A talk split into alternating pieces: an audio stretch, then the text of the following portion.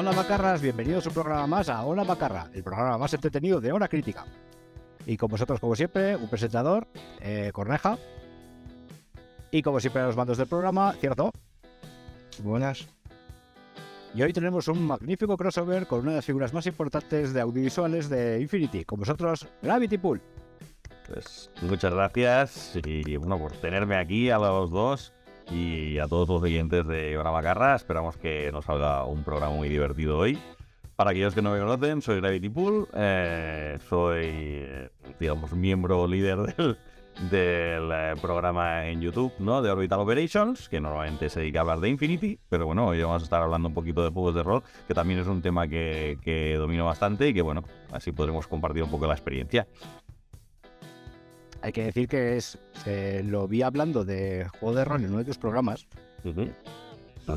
y dije, hostia, ya está, ya, ya tengo a alguien aquí bien versado en el tema, porque Cierzo también es jugador y máster de Infinity, pero claro, las entrevistas entre dos pues son aburridas. ¿no? Y el segundo motivo oculto es porque so- so- somos todos muy fans de los gatos de Gravity Pool, mirándose ahí atrás, eh, a la izquierda, los derecha. veis. A los que sigáis a Gravity Pool, ahí está bien, eh, muy tranquilos, muy tranquilo. Que sepáis, tengo que desmentir que solo, solo hagamos entrevistas a gente con gatos. O sea, creo recordar que Isra no tiene gatos, pero todos los demás sí. Pero es porque somos gente de comprarlo. Ya le, le vamos a regalar uno para que esté, a, que esté a gusto. Es que la gente de gatos somos mejores, joder, hay que decirlo. Está. Eh, Se tenía que decir y se dijo.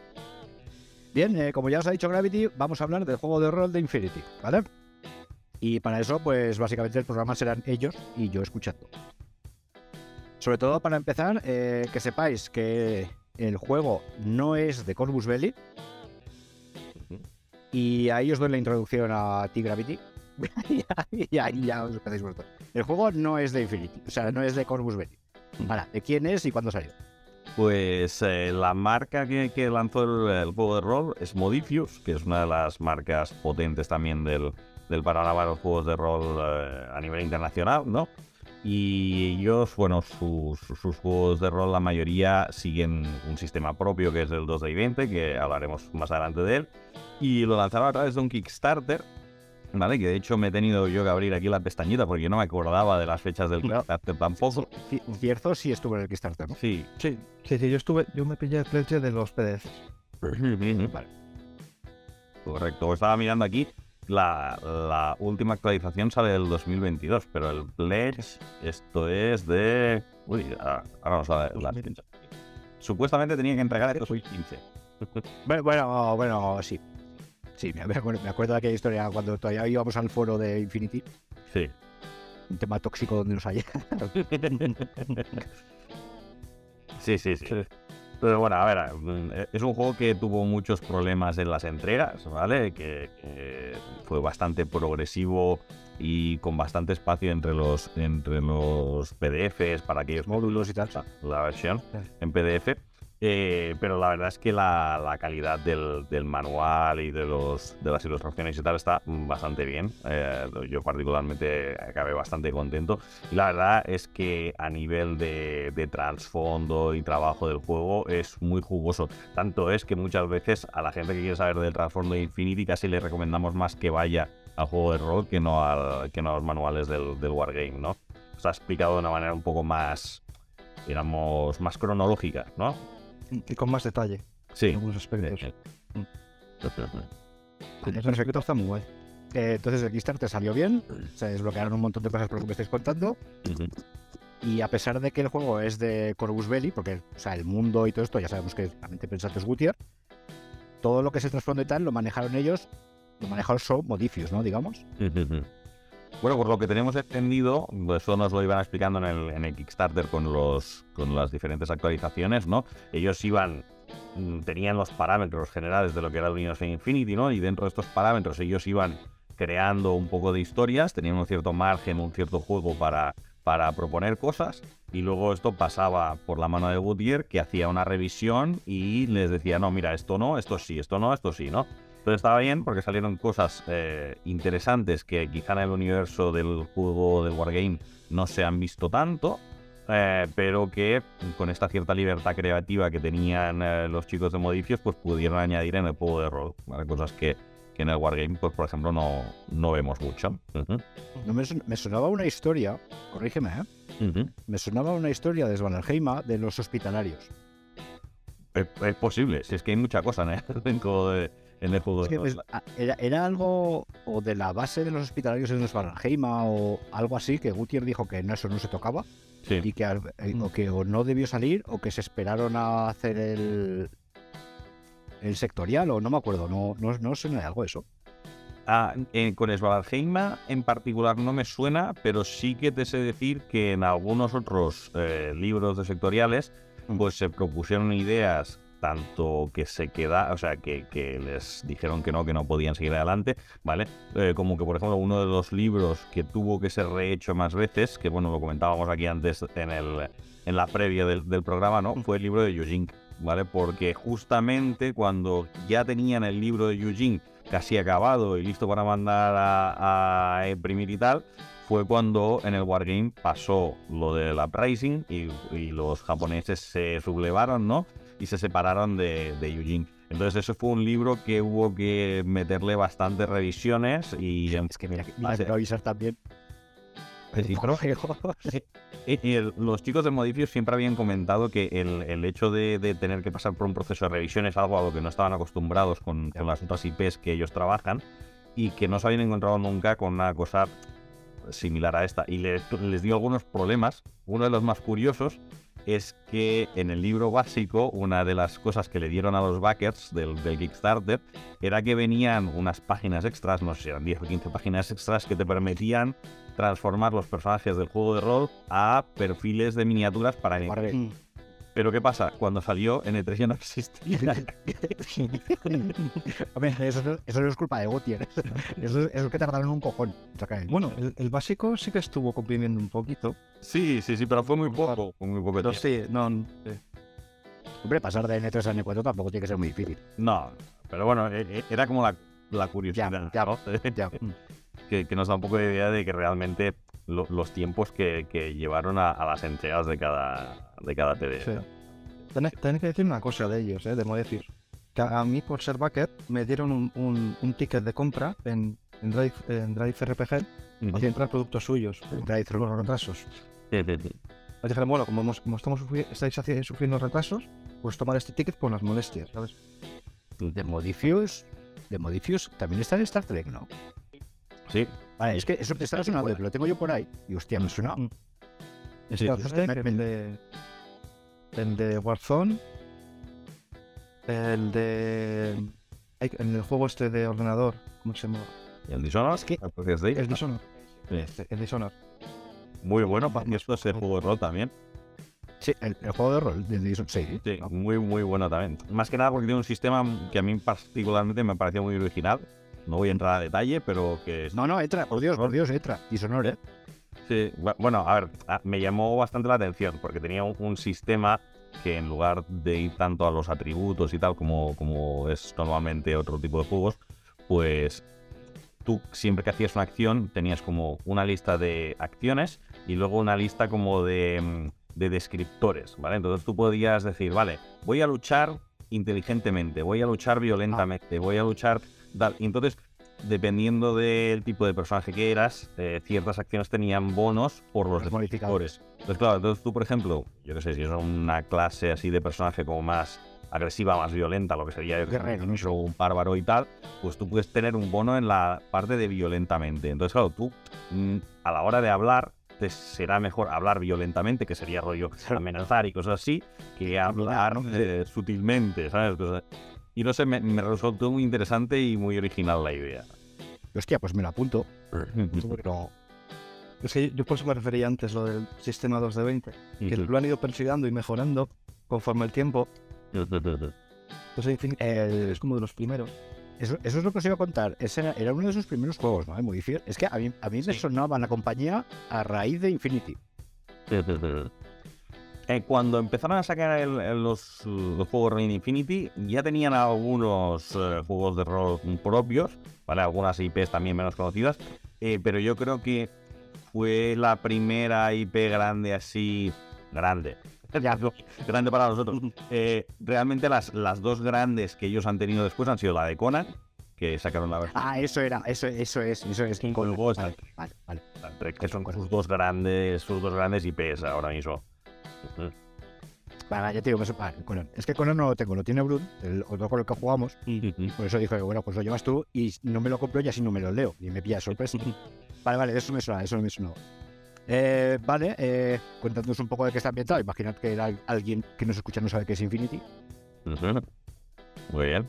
Pues bueno, para aquellos que no sepáis nada, nada, nada de Infinity, A- que- Aquellos que viven debajo de una piedra y no Sí. sé qué. Pues básicamente eh, Infinity, cuando empezó el trasfondo, la premisa inicial era que eh, era nuestro, nuestro mundo, pero 175 años en el futuro, ¿no?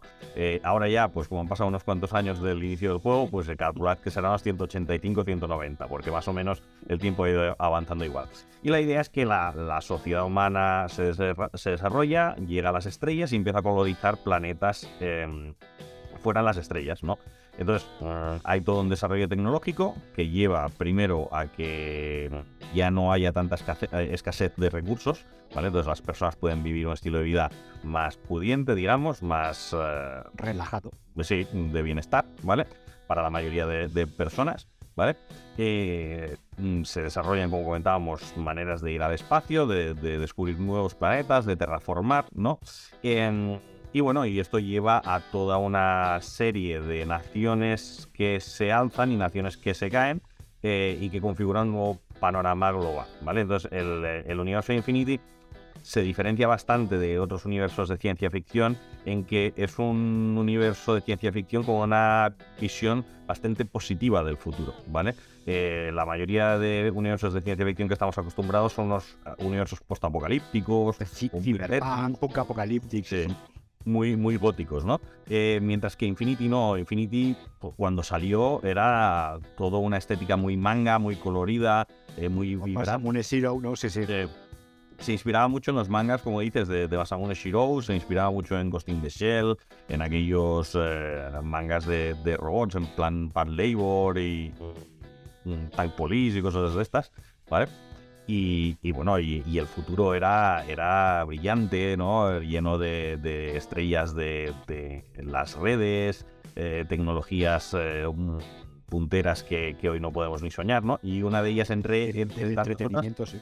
eh, es la posibilidad de resucitar, ¿vale? Que en el universo de Infinity, pues todos los seres humanos pues llevan una petaca aquí en el cuello, ¿vale? Y cuando mueren, pues depende de la nación en la que vivan, eh, pueden optar a resurrecciones, ¿vale? Cada nación pues tiene ciertos cualificadores que te permiten decidir si puedes resucitar o no, ¿vale?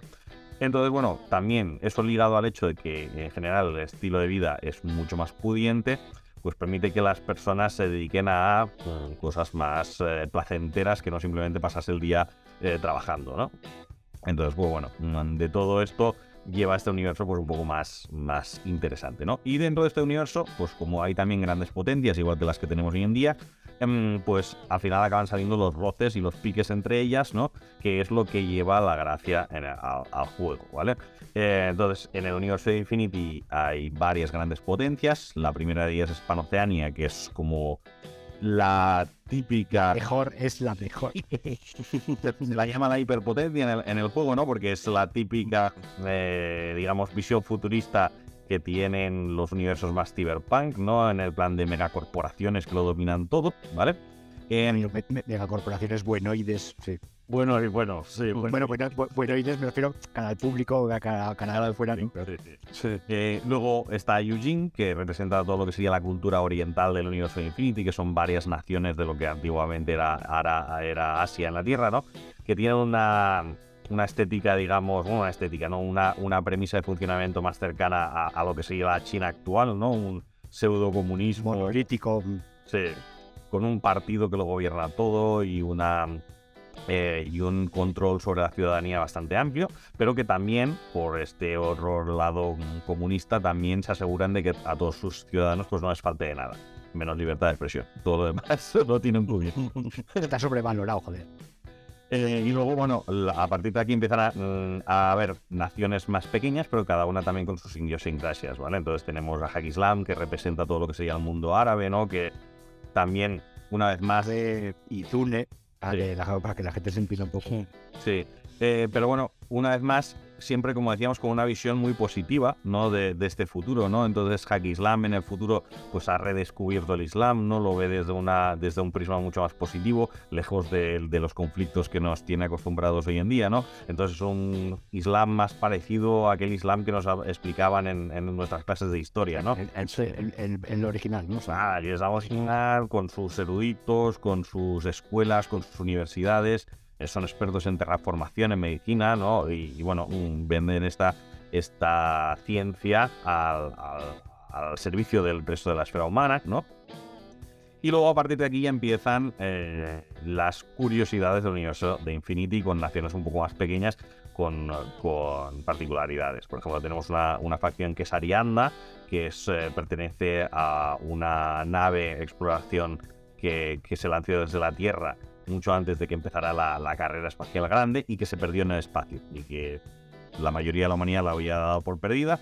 Pero cuando empezaron a realizar la carrera espacial ahora en serio, se los encontraron que habían caído en un planeta ahí perdido y ellos habían montado su, su civilización con los cuatro o cinco americanos y rusos locos que iban en, en la y escoceses. escoceses y demás.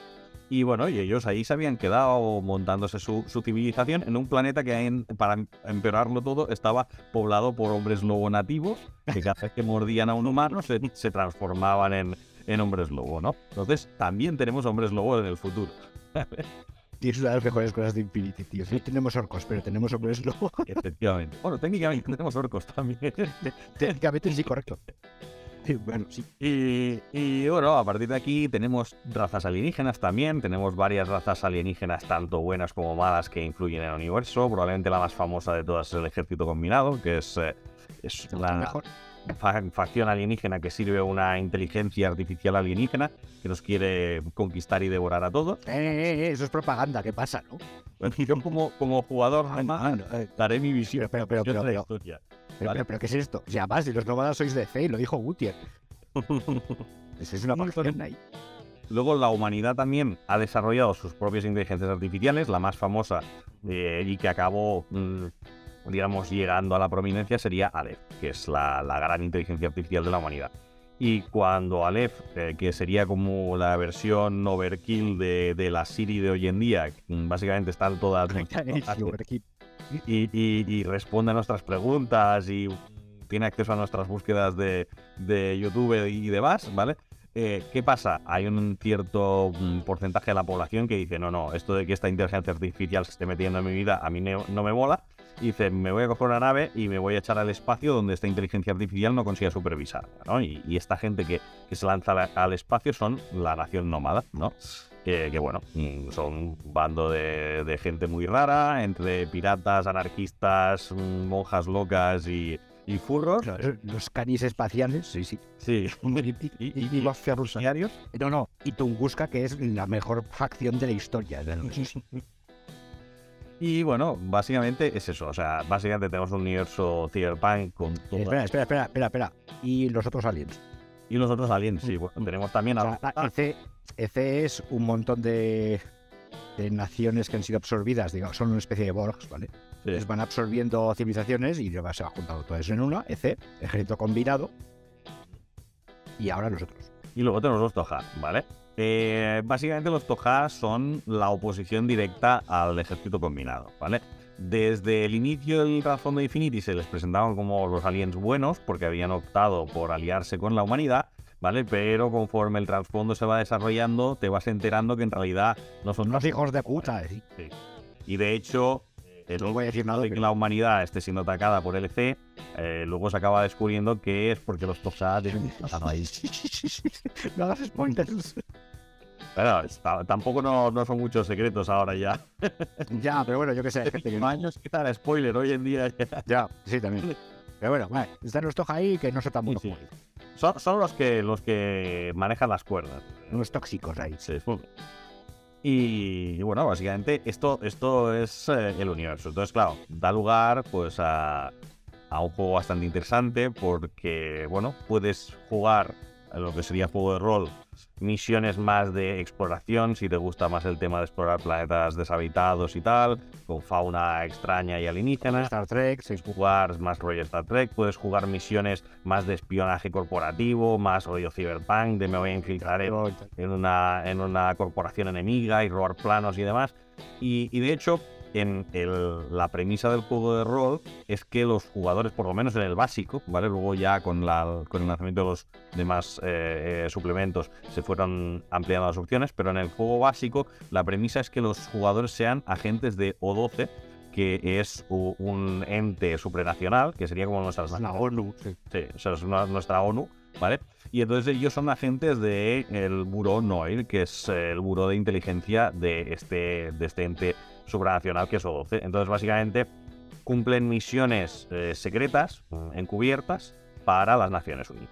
Entonces, estas acciones pueden ser desde infiltrarse en una base alienígena para obtener información, a prevenir que haya un desastre de marketing entre dos, eh, entre dos eh, grandes facciones, o a ocultar, yo que sé, un asesinato de un gran mandatario, lo que sea. Entonces da mucho juego para el máster también a que se pueda sacar un montón de ideas muy diferentes. Porque claro, como, como O12 eh, cubre tantos campos de lo que es el universo de Infinity, permite un juego muy amplio dentro de, los, temas que ellos tratan, ¿vale? Porque dentro de, de, O12 pues hay delegaciones que se ocupan, por ejemplo, de cambio climático, de transformación, de control de divisas, de control de la inteligencia artificial, Aleph también. Entonces, claro, hay un abanico de temáticas tan grande que te permite mm, jugar mm, partidas, aunque estés jugando una campaña larga, que estés jugando aventuras secuenciadas en la, en la campaña que no tengan nada que ver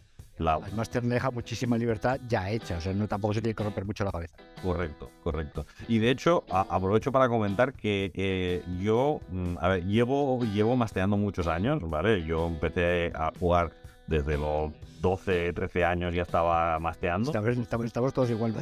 Sí, sí. Teníamos frikis desde críos, sí. Sí, sí. Yo, bueno, mira, yo desde el patio de la escuela. ya sí, sí, sí. Y, yo soy el típico máster que normalmente me hago mis propias aventuras, ¿vale? Pero aún así, eh, en Infinity ha sido la primera vez que he cogido aventuras ya hechas por el fabricante para bastearlas, porque son buenas, realmente son de calidad. Y, dices, hostia, mm, esto quiero mastearlo, esto parece, parece interesante, ¿sabes? La mayoría de veces que cogía con otros juegos aventuras hechas, decía, bueno, esto está bien, pero no me apasiona, no, no creo que le interese. no te llama mucho, ¿sabes? Pero las, las aventuras de, Infinity que ha lanzado Modifius, la verdad es que están bastante bien, valen mucho la pena. Y también te quitan mucho trabajo como máster de tener que prepararte, prepararte tú la aventura, ¿no? A ver, a nosotros, eh, Cierzo fue nuestro máster de Infinity. Y la verdad, y que creo recordar que la, la primera que hiciste en la delegada Toja era, era del libro, ¿no? Sí, era de de un del panfleto que te, que te dan para probar las reglas. Sí, o sea, la, la, del, la de iniciación. Sí. Me acuerdo que nos lo hizo que el libro. Sí, pero bueno, hay que decir que no, que no jugamos a Infinity, pero no con sistema de Infinity. sí, o sea, jugamos a Cyberpunk en el mundo de Infinity. Sí. Con la no de Cyberpunk, pero no es. O sea, jugamos a Cyberpunk, pero con el trasfondo. Pero bueno, lo que es la, lo que es la aventura, yo me acuerdo de terminar, más una aventura, un one shot, muy bien y muy bien, la verdad es que no. Muy bien. Había, había el, la, narrativa un poco más cabrona, no es todo tan happy como. No sé, muy bien, muy bien logrado. Los tiempos muy bien hechos para que el jugador pudiese hacer mucho, pero tampoco se entretuviese mucho. Muy bien. Sí. a mí me gustó mucho. Sí. No, es que ya, tío, es que es lo que ha dicho. O sea, es que los libros de aventuras están muy chulos. Sí, sí. Merecen, merecen la pena. A ver, en Star Trek se lo curraron bastante. Hay cosas que te pueden gustar o cosas que no, ¿vale? Pero yo entiendo que, bueno, como decís vosotros, el sistema como tal, para cogerlo y jugar con él sin tener que romperte mucho la cabeza, la verdad es que sí que está bastante bien. sí. sí, A ver, bueno, ya que estamos con el sistema, ¿el sistema qué es? Vale, eh, el, sistema es el que, bueno, usan Modifius, que es el que se llama 2 d 20, ¿vale? Porque la, premisa básica de la, del juego es que tú las tiradas las hagas tirando dos dados de 20 En ese sentido se parece mucho a Infinity. Yo creo que por eso fuera a buscar la adaptación a Infinity, porque claro, acostumbrado como estamos a, a- a tirar los dados de 20 en Infinity, la idea es más o menos la misma. Tú tiras dos de 20 y tienes que sacar por debajo del valor de tu atributo, igual que hacemos las tiradas de Infinity. Eh, la única diferencia del juego de, del, de Wargame es que aquí los críticos siempre es con el valor de 1. O sea, cuando tú tienes un 1 en el lado, es un crítico. Es la diferencia. Em, Bueno, sí, realmente es por el, el, el expertise, ¿no? No, el foco.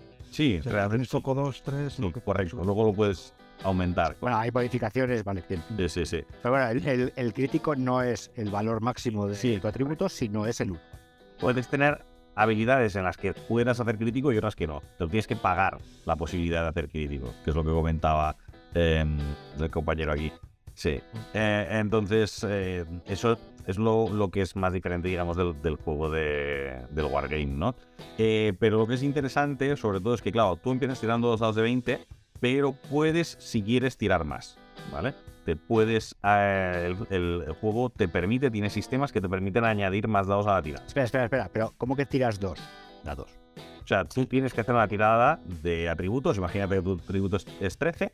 Sí. Tú tiras dos dados de 20. Por cada valor que tengas por debajo de 13, es un éxito. ¿Vale? Eso. Ah, por éxitos. Sí. Vale, o sea, es rollo vampiro, ¿no? O sea, vale. Sí, sí, sí. Pero Bien, vale. Va por dificultad normal es 1, dificultad más difícil es 2. Muy difícil. O sea, eh, vale, vale, vale, vale, vale.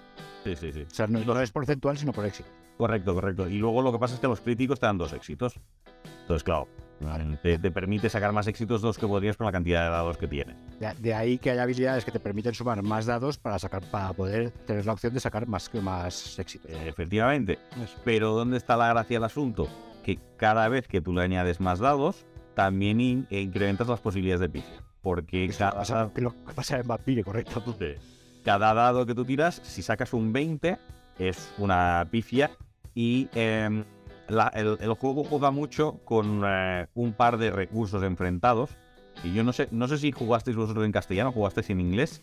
Eh, Yo juego en inglés. yo juego en inglés también. Entonces, claro, en, en inglés estos, los nombres de estos recursos son Momentum, que es un recurso que tienen los jugadores, y Hit, que es un recurso que tienen los eh, que tiene el máster, ¿vale? Entonces, los jugadores cuando van haciendo acciones y teniendo éxito, van generando momentum, ¿vale? Me parece que en castellano le llaman inercia, creo, ¿vale? Sí, sí, sí. Eh, sí. Entonces, va generando inercia. Entonces, cuando van haciendo tiradas buenas, pues van generando tiradas cada vez más buenas, porque van como con el, con el subidón, ¿no? Ya. Pero, ¿qué pasa? Este momentum lo pueden gastar para ir añadiendo más dados a sus tiradas, si quieren. Pero la cuestión es que, claro, cuanto más dados vas añadiendo, más posibilidades hay que en De el que decides te saquen, te saquen en pifias. Y cuando tú sacas pifias, o una de dos, o el máster puede optar por putearte ahí en ese mismo momento y hacerte algo que en ese Es una guarda. Eh, o guardárselo. Y cuando se lo guarda es con este hit que le llama, que es como, como el calor, ¿no? El- la tensión del, del ambiente. ¿sí? Y luego, claro, en el momento que menos te lo esperes, pues el máster te gasta este, este hit, esta tensión, para hacerte alguna cosa que no te la esperes y, y dejar a los, a los. Es como, es como en Star Wars, ¿no? Con la fuerza. que los Sí. jugadores van gastando fuerza, pero el máster tiene el reverso oscuro que dices cuando llega te pego el estaca. Vale, vale. Sí, que me gustaría añadir una cosa, que el momentum también se comparte entre los jugadores. Tú puedes tener el momentum y, y que lo gaste tu Que compañero. lo gaste el otro, ¿no? O sea, es, es, es grupal. sí, es grupal. Sí, sí, sí. Es como que, que que se van ayudando entre los jugadores. Sí. Y, y- y el juego sinergia, muy bien. Sí, y el juego anima a que, a que se gaste. O sea, el juego te anima a que se gaste porque siempre, digamos, entre, casa, entre cada paso de turno se va reduciendo en uno. Entonces, la idea es que los propios jugadores lo vayan usando, no se lo, no se lo guarden ahí para hacer un mega pool, ¿vale? Claro, que, que, ya, el ti- rollo manga, ¿no? Siempre que haya mucha acción, que las cosas no se paren. Efectivamente. Y encima hay un, hay un máximo. O sea, si superas, Sí. creo que era 6, Sí, ya sí, no puedes tener más. Claro. Sí, sí, sí. Te- si tienes 6, pues gástalo, algo con ello. gasta, claro, claro. Ya, ya está bien este, este momentum porque no solo te permite añadir dados, sino que lo puedes usar para hacer eh, acciones, digamos, cinemáticas. Del plan de, vale, mm, yo le he impactado a este, a este tío lo que sea. mm, Pues me voy a gastar uno de momentum para que el impacto sea en el arma y lo desarme y su arma caiga lejos. O, o yo qué sé, para que haga algo Pues espectacular, sí, sí, sí. ¿eh? Y le añada Yo- yo- John Wick, ¿no? Salto por la ventana dando un giro y le disparo mientras caigo. Tal cual, tal cual. Es así, entonces bueno, la verdad es que hace que las partidas queden mucho más, pues, vibrantes, más cinemas. Ya, ya ves. Sí, sí, sí.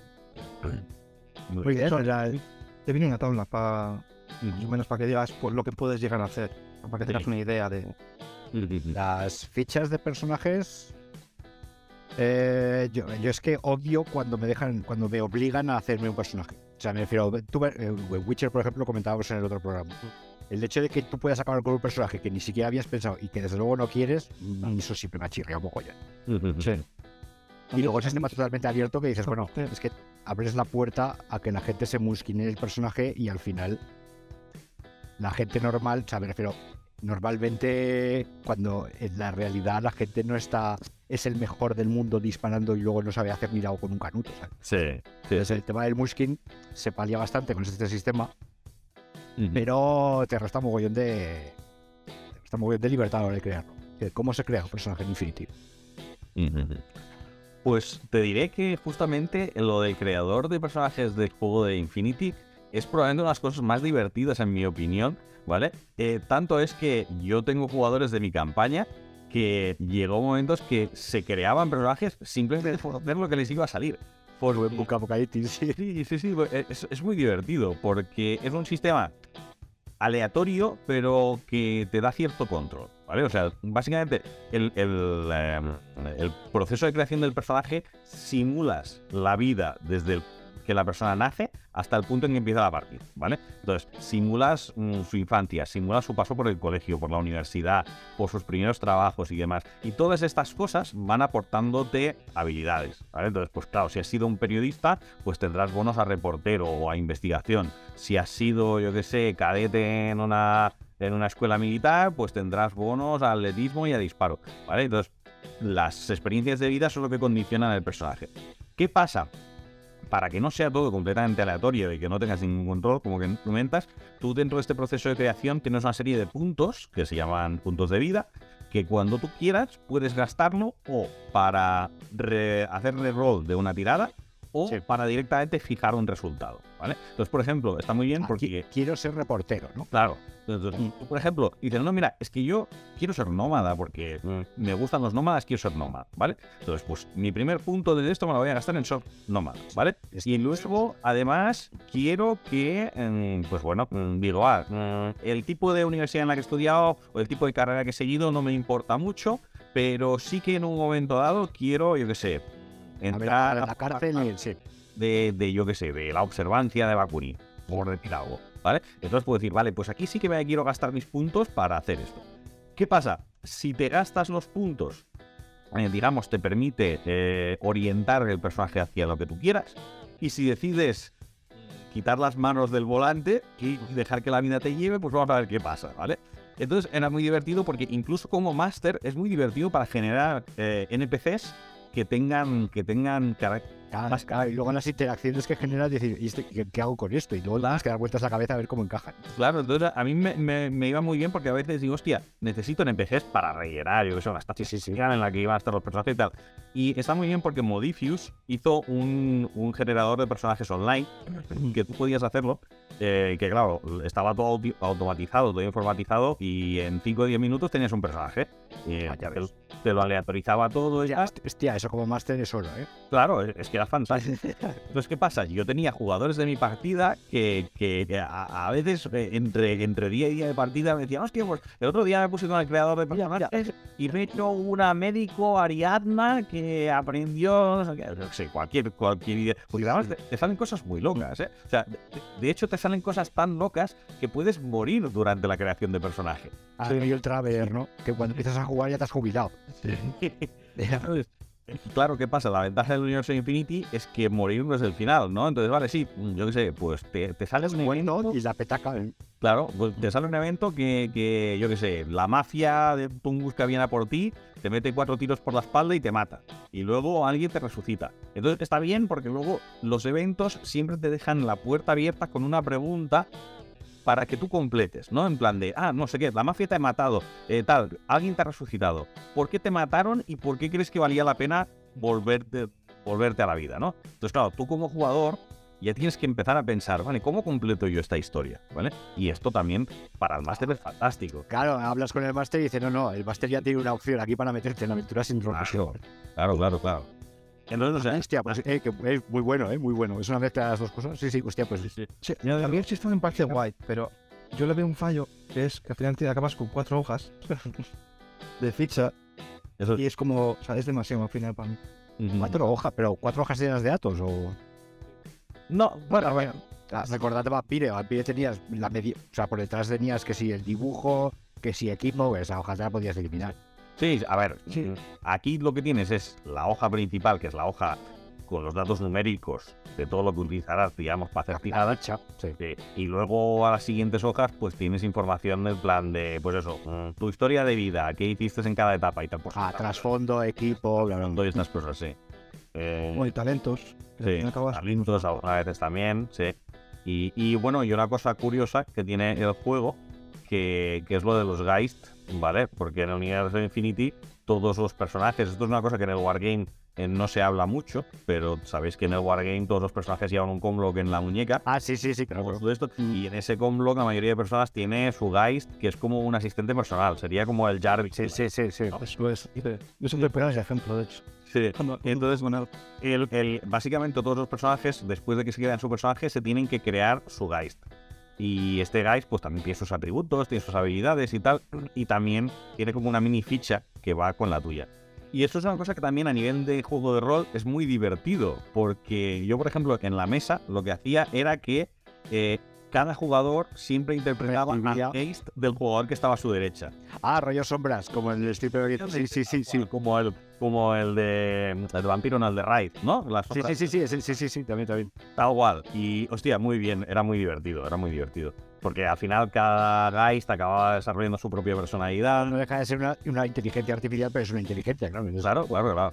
Y no sé, da, da bueno, da, da lugar a ideas muy, muy interesantes. Y, y como es un universo futurista, también pues te permite jugar un poco con eso, ¿no? Al final, muchas veces cuando juegas un universo parecido al nuestro, estás como muy encasillado reñido, claro, claro. Claro. Eh, mientras que allí hay muchas veces que dices, hostia, necesito hacer una investigación, pero estoy en, mesio- en medio de una base enemiga. No pasa nada, manda tu Geist. Tu Geist está conectado digitalmente con todo. Mándalo por ahí y que de aquí a 15 minutos vuelva con la información que necesitas. O, o no, o como la han pillado. Sí, sí, sí, sí, hostia. Hostia, lo que me estáis diciendo me está gustando mogollón, tío. Sí, sí, sí. No, la verdad es que es un universo muy divertido para, para gastear. Si, si te gustan los universos de ciencia ficción y... No, más que el universo, hablo del sistema. Tenía un poco de, cuando, me- cuando me habéis contado antes que era de Modifius, estaba yo pensando en el Star Trek y hay cosas que me gustan y cosas que no.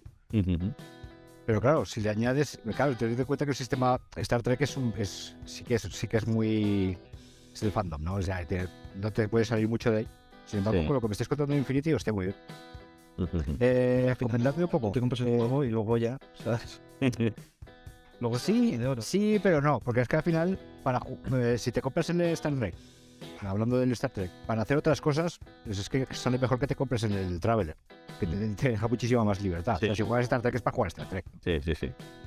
Mira, eh, Pues es una cosa. O sea, yo, yo un cambio que hice en el, en el juego de, de Infinity es que, por ejemplo, a mí no me gusta, cuando juego de Master, no me gusta tener puntos y poner el hit. Eso, por ejemplo, lo, lo quité.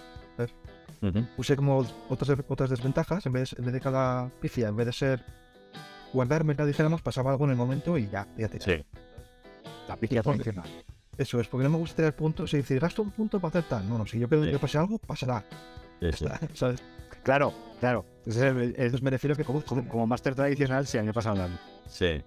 Yo, yo al principio empecé así. Empecé así también al principio, pero me di cuenta que muchas veces eh, no sabía en el momento, hostia, me pillaba en un momento que al final lo único que se te ocurría para pifia era se te acaba la munición. O, Se, se te casquilla en arma o... ¿sabes? Y entonces me di cuenta que me acababa yo mismo encasillando mucho, ¿sabes? Eh, y luego ah, me pasó al revés, que cuando empecé mm, me cogí tokencitos de estos de plástico para ponérmelo delante y, y además lo dejaba a la vista de todos los jugadores. Tácticas psicológicas. Esto genera, sí, sí, sí, genera un, un factor psicológico Sí, sí, correcto. porque, claro, luego con las tiradas era del plan de, hostia, eh, quiero coger más dados y darle al máster más. más, más, más armamento. Porque esa es otra, que lo- los jugadores también pueden añadirse dados a las tiradas dados de hit, porque a veces en el momento no tiene momentum, porque acaba de, acabar de empezar la partida o porque se lo han gastado. Lo, lo, no tanto. al debe, ¿no? ¿eh? Entonces pueden dártelo de, de gratis, ¿sabes? Eh, lo que pasa es que, claro, ya ellos tenían que pensar, hostia, esta tira es importante. Quiero pillar dos dados más y darte dos de hits a sabiendas de que esto puede venir en el futuro a putear.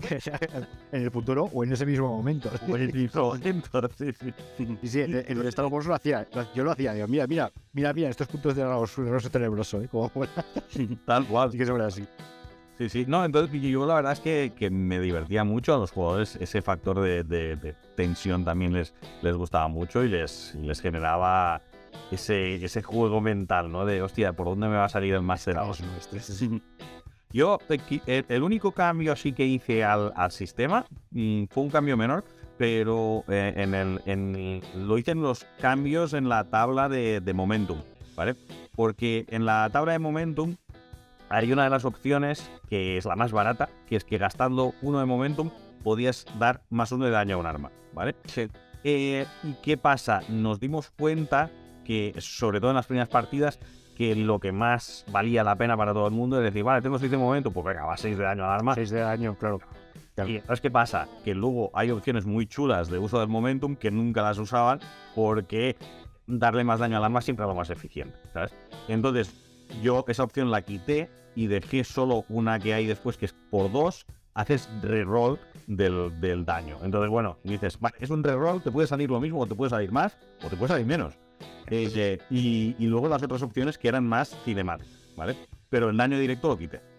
Entonces eh, ya no daba más juego a, a- Sí, sí. A nosotros nos pasa, nos pasa de continuo en, The Witcher que al final siempre estamos disparando, siempre estamos da- dañando al torso. Sí. Porque es porque le quitas un punto en vez de 6 a la cabeza o 3 a lo que sea. Es daño directo al torso que no divides entre dos y, y al final es ya siempre al torso. Claro, Es un poco aburrido, pero claro, es que al final es lo más efectivo. Y yo, yo, yo imagino que nuestro máster acabará capando eso. Bueno, Sí, siempre- no, es que siempre, siempre es al torso. sí. mira, Claro, lo del momentum al final siempre, siempre al daño, siempre al daño. claro. Y al momento que es lo que dices tú, al final la mecánica del momentum se restringe a qué? A dar más daños, que tampoco. Sí, sí, sí. bueno, yo en mi caso los jugadores normalmente tiraban más dados, ¿eh? Eso es lo que normalmente solían hacer. Además solía ir el típico, pues el primero, el que mejor disparaba, para Ujú. evolucionar a que tú disparas peor, vas a tirar más dados. Sí. Como me- a mí en ese, en ese aspecto me funcionaba bien con mi grupo. Sí. Las que compenetraban bien entre ellos. Ya, Y una de las cosas que me, que me resultó muy curiosa en Infinity, yo es como lo, maste- lo llegué a mastear a tres grupos diferentes. E incluso la misma aventura a, a los mismos tres grupos funcionaban de manera muy diferentes. Porque así como hay grupos que dicen, hostia, tengo momentum, me voy a gastar todo el momentum en tirar más dados, hay otros grupos que al revés, que eran muy conservadores, casi nunca eh, anda- gastaban el momentum para impactar y se lo preferían guardar para el daño. Entonces eso está muy bien porque cada grupo lo juega a su manera. Entonces el sistema en ese sentido es muy adaptable. Lo más conservador es decir, bueno, pues a la hora de que recibir daño voy a intentar hacer otra tirada para que no me haga mucho daño. o- Efectivamente, sí, sí. A- Hay jugadores que son más conservadores, otros que les gusta ya tirar todo el momento de a, a- a tope. Sí, sí. Eh, antes de que se me olvide, eh, siendo, siendo del propio sistema eh, de juego, ¿cómo es el hackeo? Mira, te voy a decir que no, no te voy a hablar solo del hackeo, sino que te diré que una de las cosas que me gusta del sistema de Infinity es que una vez que aprendes el combate, es el mismo sistema que usas para todo, hasta para ir de compras. O sea, comprar en Infinity es un combate. Es del plan de, vale, tienes una dificultad para impactar, que es si encuentras el Ah, vale. Eh, sí, ya me acuerdo como em, enfrentamiento dialéctico. Sí, sí, sí, vale. Sí, Sí, no, pero que hay, hay otros juegos, Sí. hay otros juegos que sí que llevan. sí, sí. O sea, mm, entonces, ¿qué pasa? El hackeo funciona exactamente igual que, que el combate y incluso el enfrentamiento dialéctico también. Si estás intentando convencer a alguien, funciona igual. O sea, lo- la única diferencia es que tú cuando estás disparando causas heridas, cuando estás, digamos, o sea, En un debate estás convenciendo al otro con argumentos. la, la cuestión es que una de las cosas que tiene el juego es que cada vez que tú causas una herida, cada, cada jugador y cada, y cada personaje importante tiene cuatro heridas. ¿vale? O sea, tiene una barra de vida, pero eh, esta barra de vida, digamos, eh, lo el único efecto que tiene es que si se te vacía, te hace una herida de estas grandes. Y los personajes solamente tienen cuatro. Y entonces, cada vez que tú causas una de estas heridas, creas un efecto, ¿vale? Que puede ser, yo que sé, una hemorragia, o te has roto un hueso en la pierna, o yo que sé, te ha hecho una contusión. Y estos efectos sí que son, eh, digamos, te generan penalizadores. Entonces, ¿qué pasa? Tú cuando esto lo estás haciendo en hackeo, pues son penalizadores de carácter relacionados con el hackeo. Es el plan de, vale, pues eh, le desactivas todas las armas a- al, al tag enemigo. O le, yo qué sé, inmovilizas o, movimiento. o Sí. cojo, sí. Sí. Y, en la dialéctica igual, ¿vale? En la dialéctica, pues una herida dialéctica puede ser que le convenzas de que lo que le estás vendiendo eh, tiene sentido cuando el tío era, no, completamente en contra. O que, eh, yo que sé, una herida puede ser que no solo le, le convenzas, sino que hagas que él empiece a hablarle bien de ti a sus amigos. Cosas así, ¿sabes? Eh, y- Hostia, hostia, qué guay, tío. Sí, sí, sí. Y luego, y, y- lo que te digo, y es que hasta para comprar funcionaba igual, ¿vale? Entonces tú tirabas un dado como si fuera un ataque de compras, ¿vale? Negociación, sí. Y, y- y la cuestión es que el, eh, tú tienes un valor de, mm, de recursos que es como si fuera la vida de tu cuenta bancaria, ¿vale? Entonces, cada vez que tú hacías una compra, Hostia. tu, tu cuenta bancaria sufría daño, ¿vale?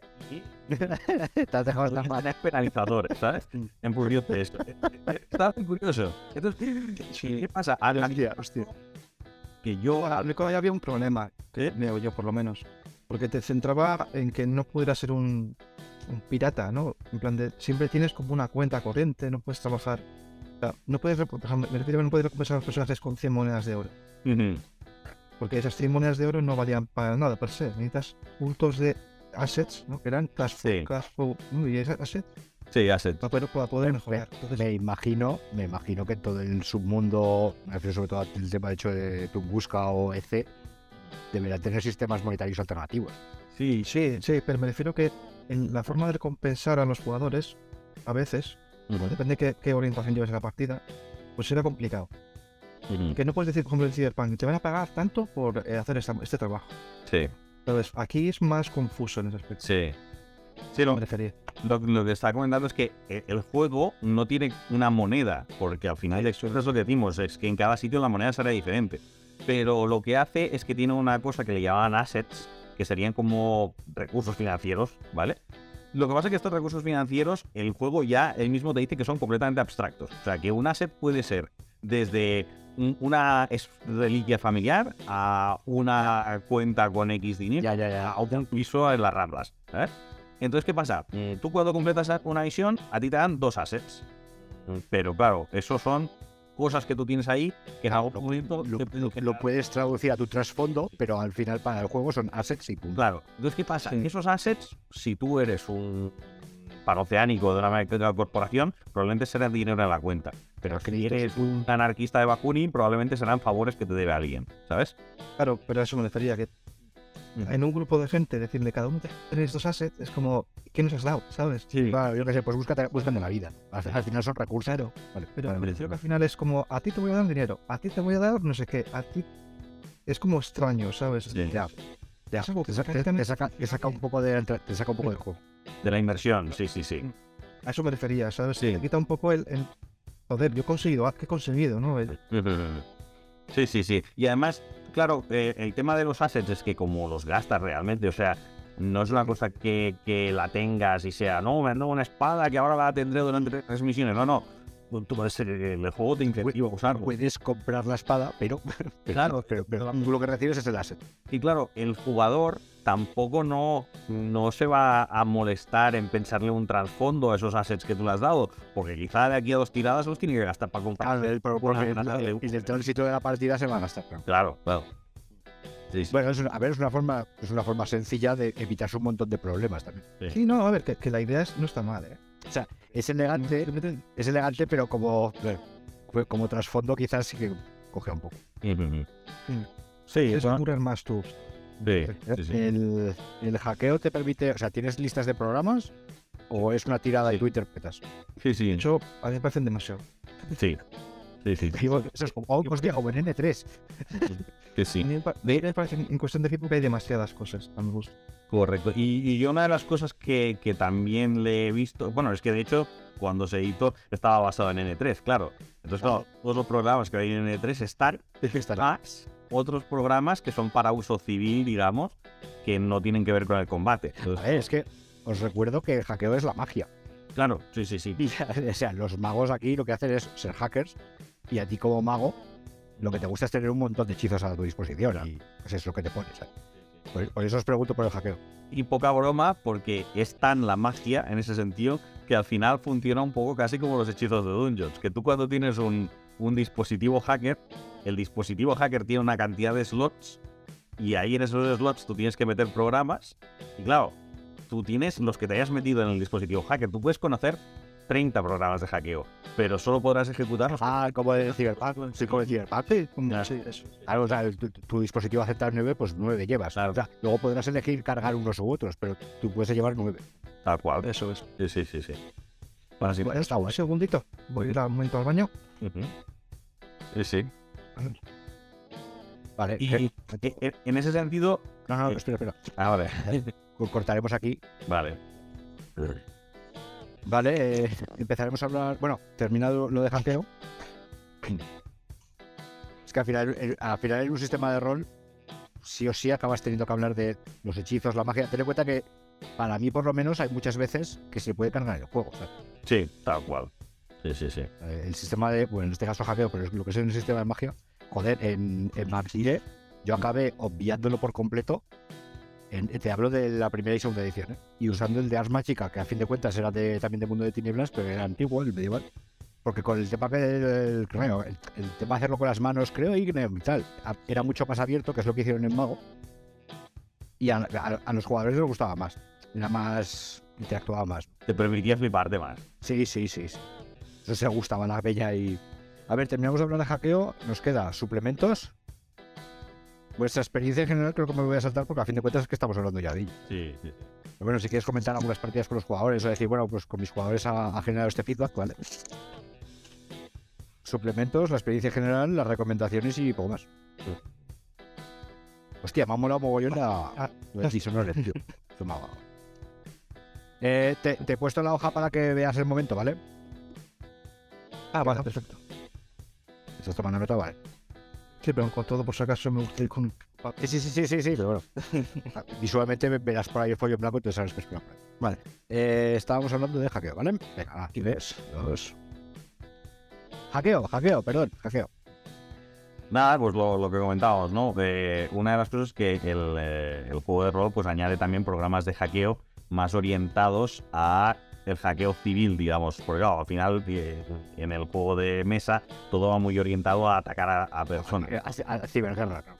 La ciberguerra. Entonces el juego de rol pues añade pre- eh, programas desde cosas como hackear biometría para entrar en sitios que normalmente no podrías, o hacer servidores enemigos para sacar datos o cosas así. Copiar información, claro. Sí, Más estilo cyberpunk que cuando entras haciendo Sí, sí, sí, sí, correcto. Sí, tal cual. Entonces, en ese sentido bebe mucho también del, del cyberpunk. Y incluso, eh, bueno, esto es una cosa que yo particularmente no la, no la acostumbro a usar, pero el sistema está planteado para que tú puedas hacer incursiones cibernéticas sin estar en el punto de acceso en el que de la corporación. O sea, tú puedes hackearlo desde un cibercafé. No Hackear como un hacker, ¿no? Sí, sí, sí.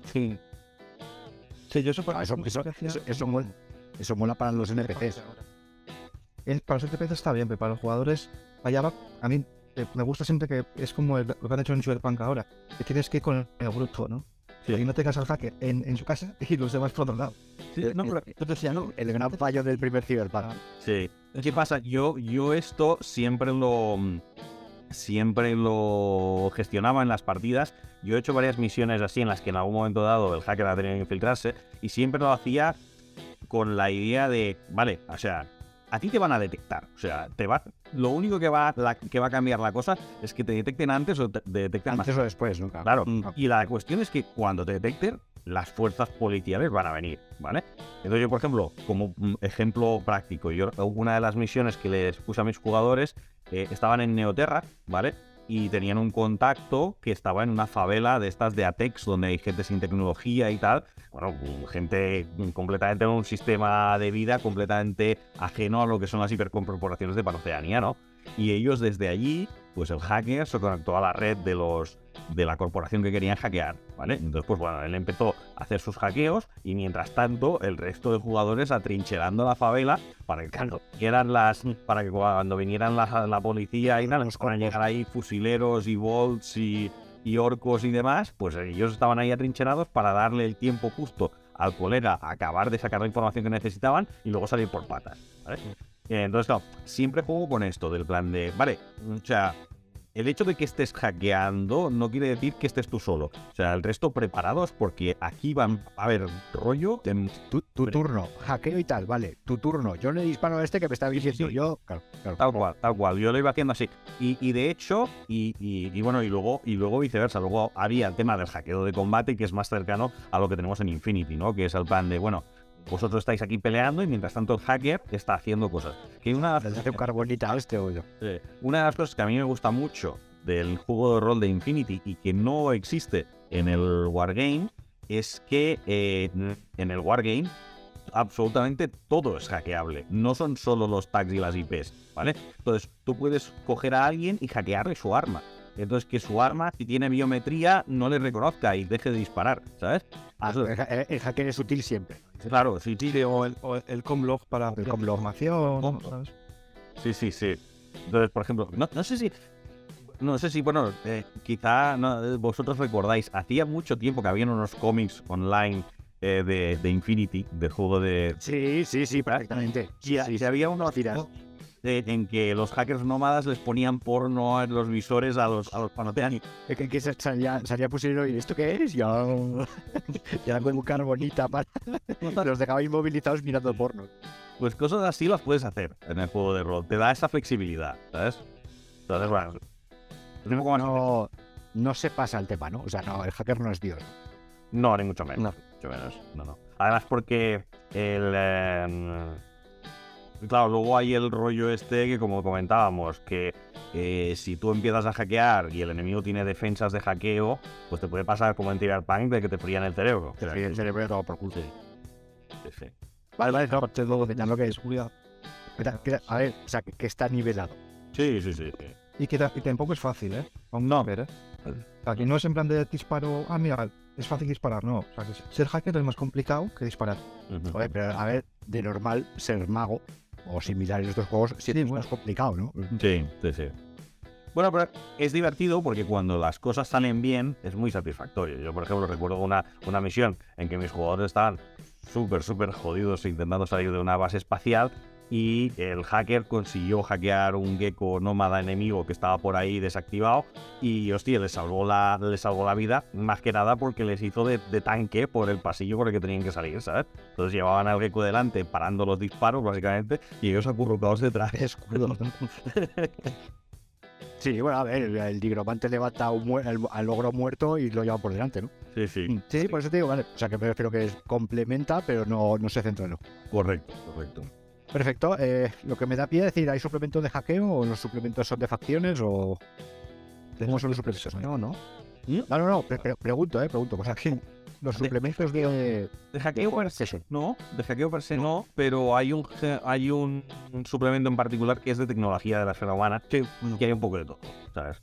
Entonces hay desde armas que no han salido en ningún otro suplemento, hasta ataques que no han salido en ningún otro suplemento, eh, programas de hackeo nuevos y tal. Pero la mayoría de, las, de los suplementos que hay son eh, facciones, eh, entra en detalle en el lore de las facciones y, y da nuevas opciones, sobre todo para la creación de personajes, que te permita más variedad y más... Las de profundidad, vale. Sí, Y jugar con los manos. Que puedes También. jugar con Toja o. o- y efectivamente. Muy bien, muy bien. Los tojas son malos. A ver si la gente ya se le empieza a quedar ahí. Son cachofas asquerosas. ¿eh? Y una de las cosas Eh, que está bien es que estos suplementos de facciones eh, normalmente introducen eh, estilos de campaña diferentes también. Por ejemplo, eh, ¿En, en qué sentido? Por ejemplo, yo antes os he comentado que las, las eh, campañas del libro base, la idea es que seas agentes de, de Sí, Odote. de- del. Pero cada uno de estos suplementos añade otros estilos de campaña. Entonces, por ejemplo, el de Hack Islam añade campañas de piratería. Entonces tú te haces una tripulación pirata y Hostia, ahí Los yuanes. yo los no, Sí. Eh, yo qué sé, en las Necesito jugar a eso. La de, la mercenarios. Yo quiero, Sí. yo quiero tener un yuan, tío. Hay un suplemento de mercenarios en que te hace una compañía mercenaria y te van entrando contratos. ra- O sea, en lugar de prepararte las partidas como máster, los jugadores tiran una tabla de contratos random y venga, chicos, la partida de hoy es lo que salga esta tirada. Tenemos, tenemos que ir a buscar a este o al calabazar este a, a saltar esta nave o lo que sea. Hostia, cómo además, Eh, eh, lo, de, lo de mercenarios me hace gracia, porque funcionan como por una, un rollo de, de acciones. Ujú. O sea, tú, te- tú eres tú y tú eres, eres- estás compuesto de 100 acciones. Entonces la gente puede comprar partes de tus acciones para darte dinero y hacer, ¿sabes? es muy, muy loco aspecto.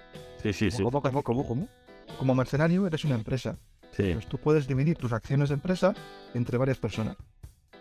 ah, como en bolsa. Sí, sí, sí, sí. Espera, espera, espera, espera, espera, explícate eso, explícate eso. O sea, a ver, yo, yo, o sea, yo, yo engordo. Yo tengo 100 acciones, entonces el 40% de mis acciones las ha comprado para Nacionalía y me está jodiendo porque me obliga a ir contra los intereses de Yuji. Oh, Dios. Yo sé, hay que jugar a eso. Bueno, de hecho, hay uno de los personajes del, del juego de, de Infinity de, la, de mesa, el Mark Spector. Spector, Raúl el Raúl Spector está en una de estas. Básicamente, eh, está comprado por un tío que le tiene puesto un chip que le retransmite en directo todas sus sensaciones. Entonces, es un hackislamita de estos supermillonarios que le dice: Mira, yo quiero experimentar qué se siente tirarse en paracaídas en medio del ejército combinado y en medio de una, de una fiesta de antípodas. Venga, ah, te jodes. Hostia, como Eres, ¿no? Básicamente. Sí, sí, hostia, hostia, hostia, como. Eh, ¿Qué suplementos hay? ¿Habéis dicho de tecnología? Mercenarios. Eh, tenemos mercenarios. Y las corporaciones también. Sí. Ah, hay de cada una de las facciones importantes de Infinity, ¿vale? La- todas las que salen en el juego de, de miniaturas. Hay uno de naves, que está muy bien, especialmente si vas a hacer campañas en plan de estas de piratas y tal. Hay uno de tags, eh, porque, bueno, normal, en el juego básico vienen algunos de ejemplo, pero son muy poquitos. Entonces, claro, si estás aquí a juego de miniaturas, pues echas de menos algunos tipos. ¿Quieres jugar tax? Claro. Y, y el de tags, pues ya sí que completa. El de tags, básicamente te salen todos los tags que habían al final de N3. O sea, si en N3 estaba, está en ese suplemento. ¿Las mecánicas para jugarlo qué es? ¿te, sub- te subes y ya está? ¿Y haces una tirada de pilotán? ¿O es más complicado llevar un tag? Sí, normalmente es eso. Sí, sí. Simplemente ha- haces tus acciones a través de él. O sea, yo, por ejemplo, te- el juego también te da un poco de margen, como tú, como Master lo quieres gestionar, ¿vale? Yo normalmente lo que hacía era que yo que sé que en lugar de hacer una tirada, yo que sé, pongamos de destreza más disparar, para disparar tu arma, pues harías pilotar más disparar para disparar desde el tag. ¿vale?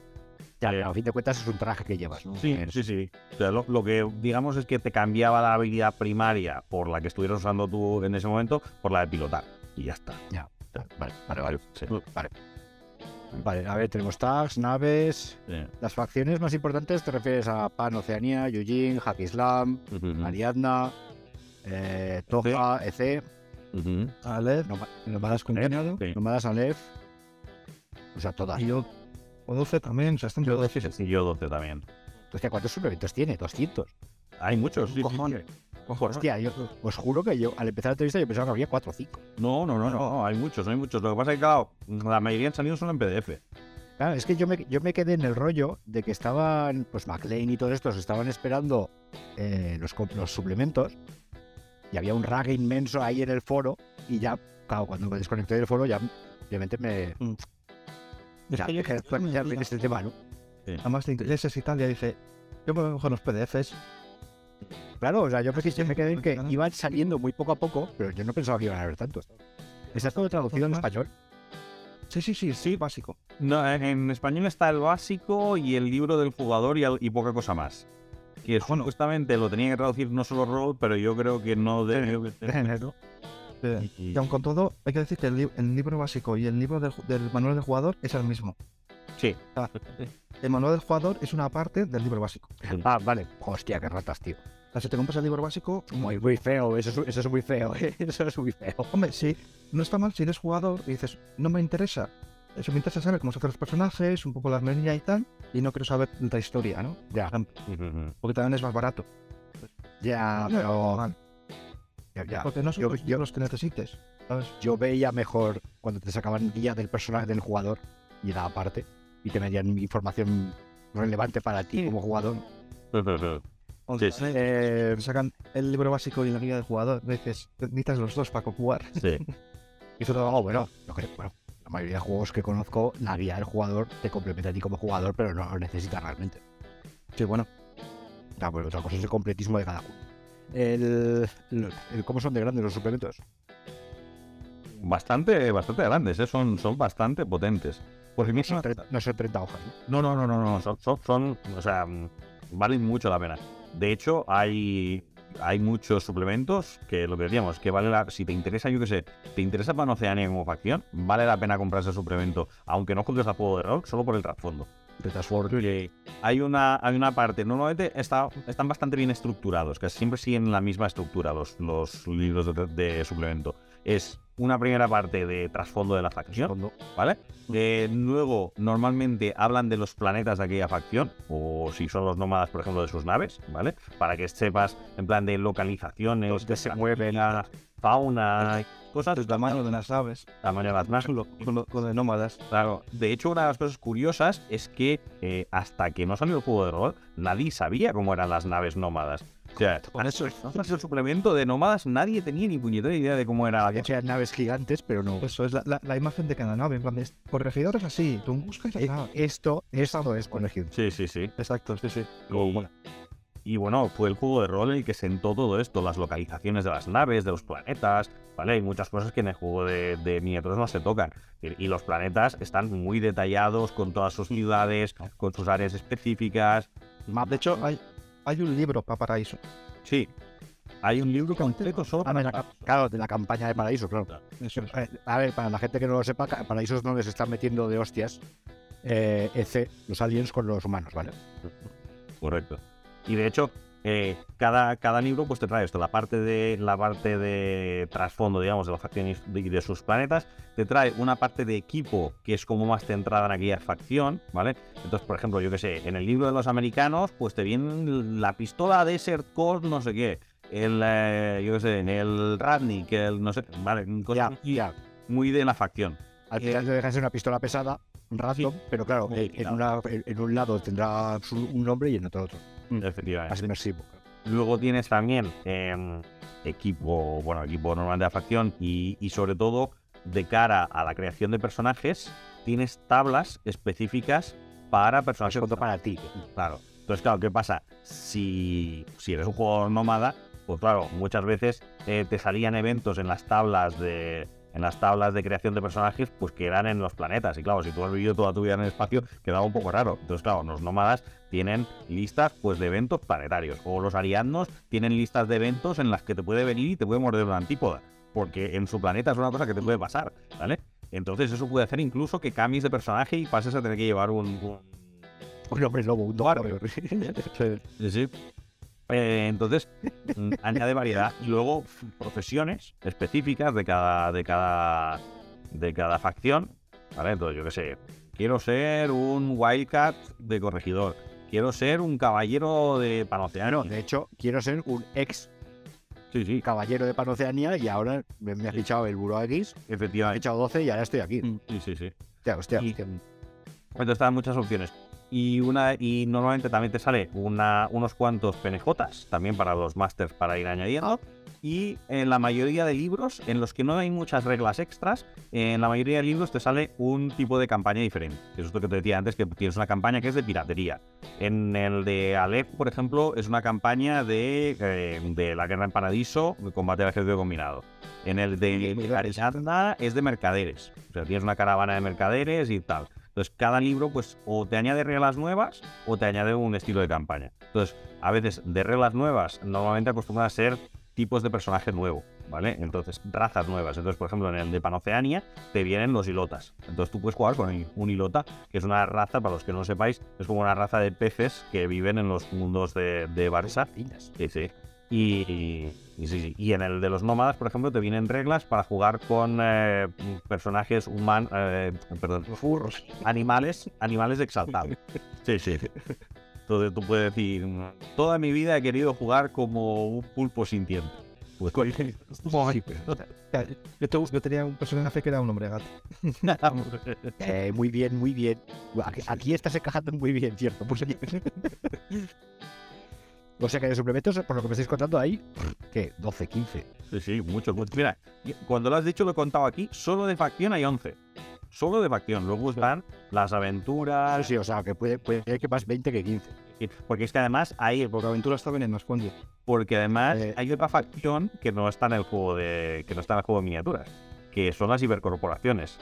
Porque en el juego de, de rol, las hipercorporaciones tienen, digamos, bastante más peso.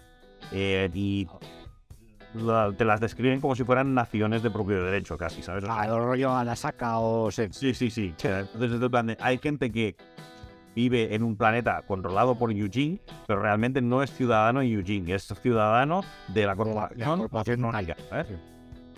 Sí, sí. Hostia, hostia. Hostia, cómo mola. Eh, ¿Dónde se compra de todo esto?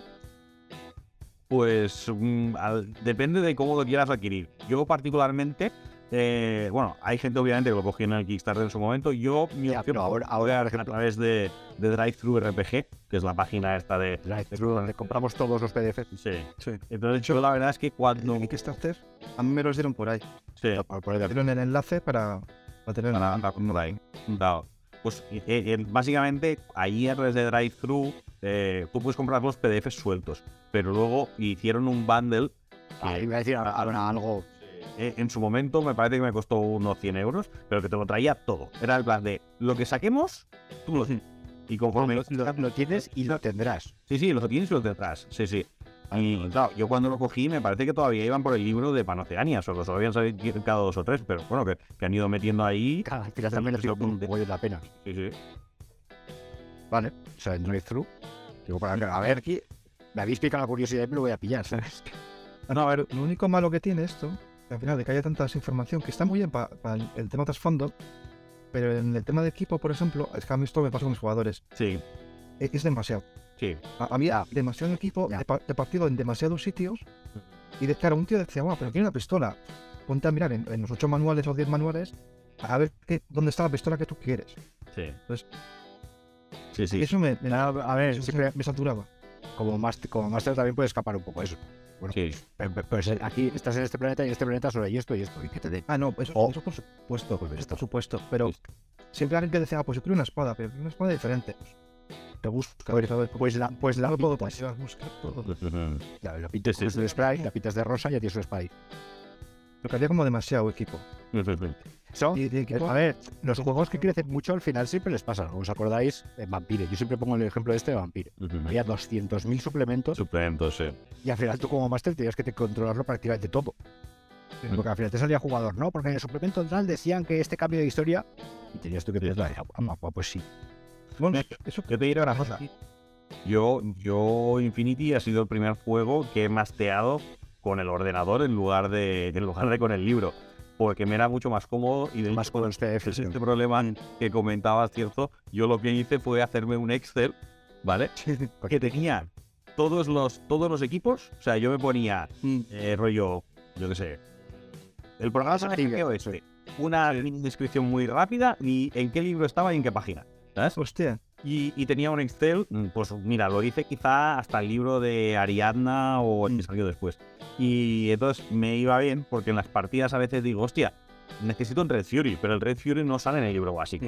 ¿vale? Pero yo no me acuerdo en qué manual sale. Entonces pues me Excel, ah, mira, el Red Fury está en el suplemento Ariadna en la página tanto. Y ya iba. ¿sabes? Y, y claro, como estaba con el ordenador abierto, pues era un momento buscar. Pero sí que es cierto que si no, si no te has hecho un trabajo como máster de organizártelo todo, es un Trabajo previo. y esto yo lo hice porque llevaba ya tres años de campaña, ¿sabes? Y no, si vas a mastear Está- Estabas harto. Sí, yo por ejemplo al final lo que hacía era que armas y tal solo del equipo del libro básico. Sí. Haya profesiones y tal, lo que quieras. Cambiarles, cambiarles el nombre para el trasfondo, pero al final una pistola pesada es una pistola pesada aquí y en Tunguska. y Exacto. Tunguska. Eso es. Eso Sí. es. No, y, y al final. Pero bueno, No, A ver, a ver, en el Wargames es, es igual. O sea, Sí. al final es una pistola pesada y luego ya, pues yo que sé, te buscas la vida. ¿no? Sí, sí, sí. Lo de las profesiones al final era más fácil de gestionar porque como solo la mirabas en el momento de creación del personaje y normalmente la propia facción ya te indicaba en qué, en qué suplemento estaba, a la que se ahora que el chaval te decía que se quería hacer un Yuchino, tú ya ibas y cogías el manual de Yuchin, ¿sabes?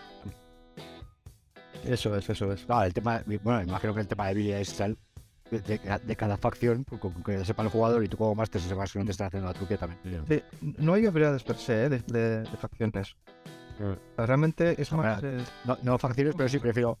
El, pero- no, pero me imagino que el Yuan tendrá. O sea, los piratas tendrán un tipo de habilidades y un, un cura neovaticano del neovaticano tendrá otras, ¿no? No, no, no. Ah, son, son, son genéricas las fichas. genéricas, sí, sí. Sí. Ah. Mm. Sí, sí. o sea, Ah, es más ah, por, por- por tu historia. Lo de Sí. profesiones y tal es más por- para que te montes tú tu película que, para, que en tema de reglas. Claro, o sea, la ficha es tipo y ya está, ya hay un salto. Sí, sí. Sí. O sea, no hay en plan rollo el soldado hace tal movida, el, el hacker hace tal movida, no. O sea, cualquiera, o sea, un ariano se engancha. una La, la- la- la ficha es de una persona y esa persona y luego ya las habilidades es de lo que hayas vivido. ¿no?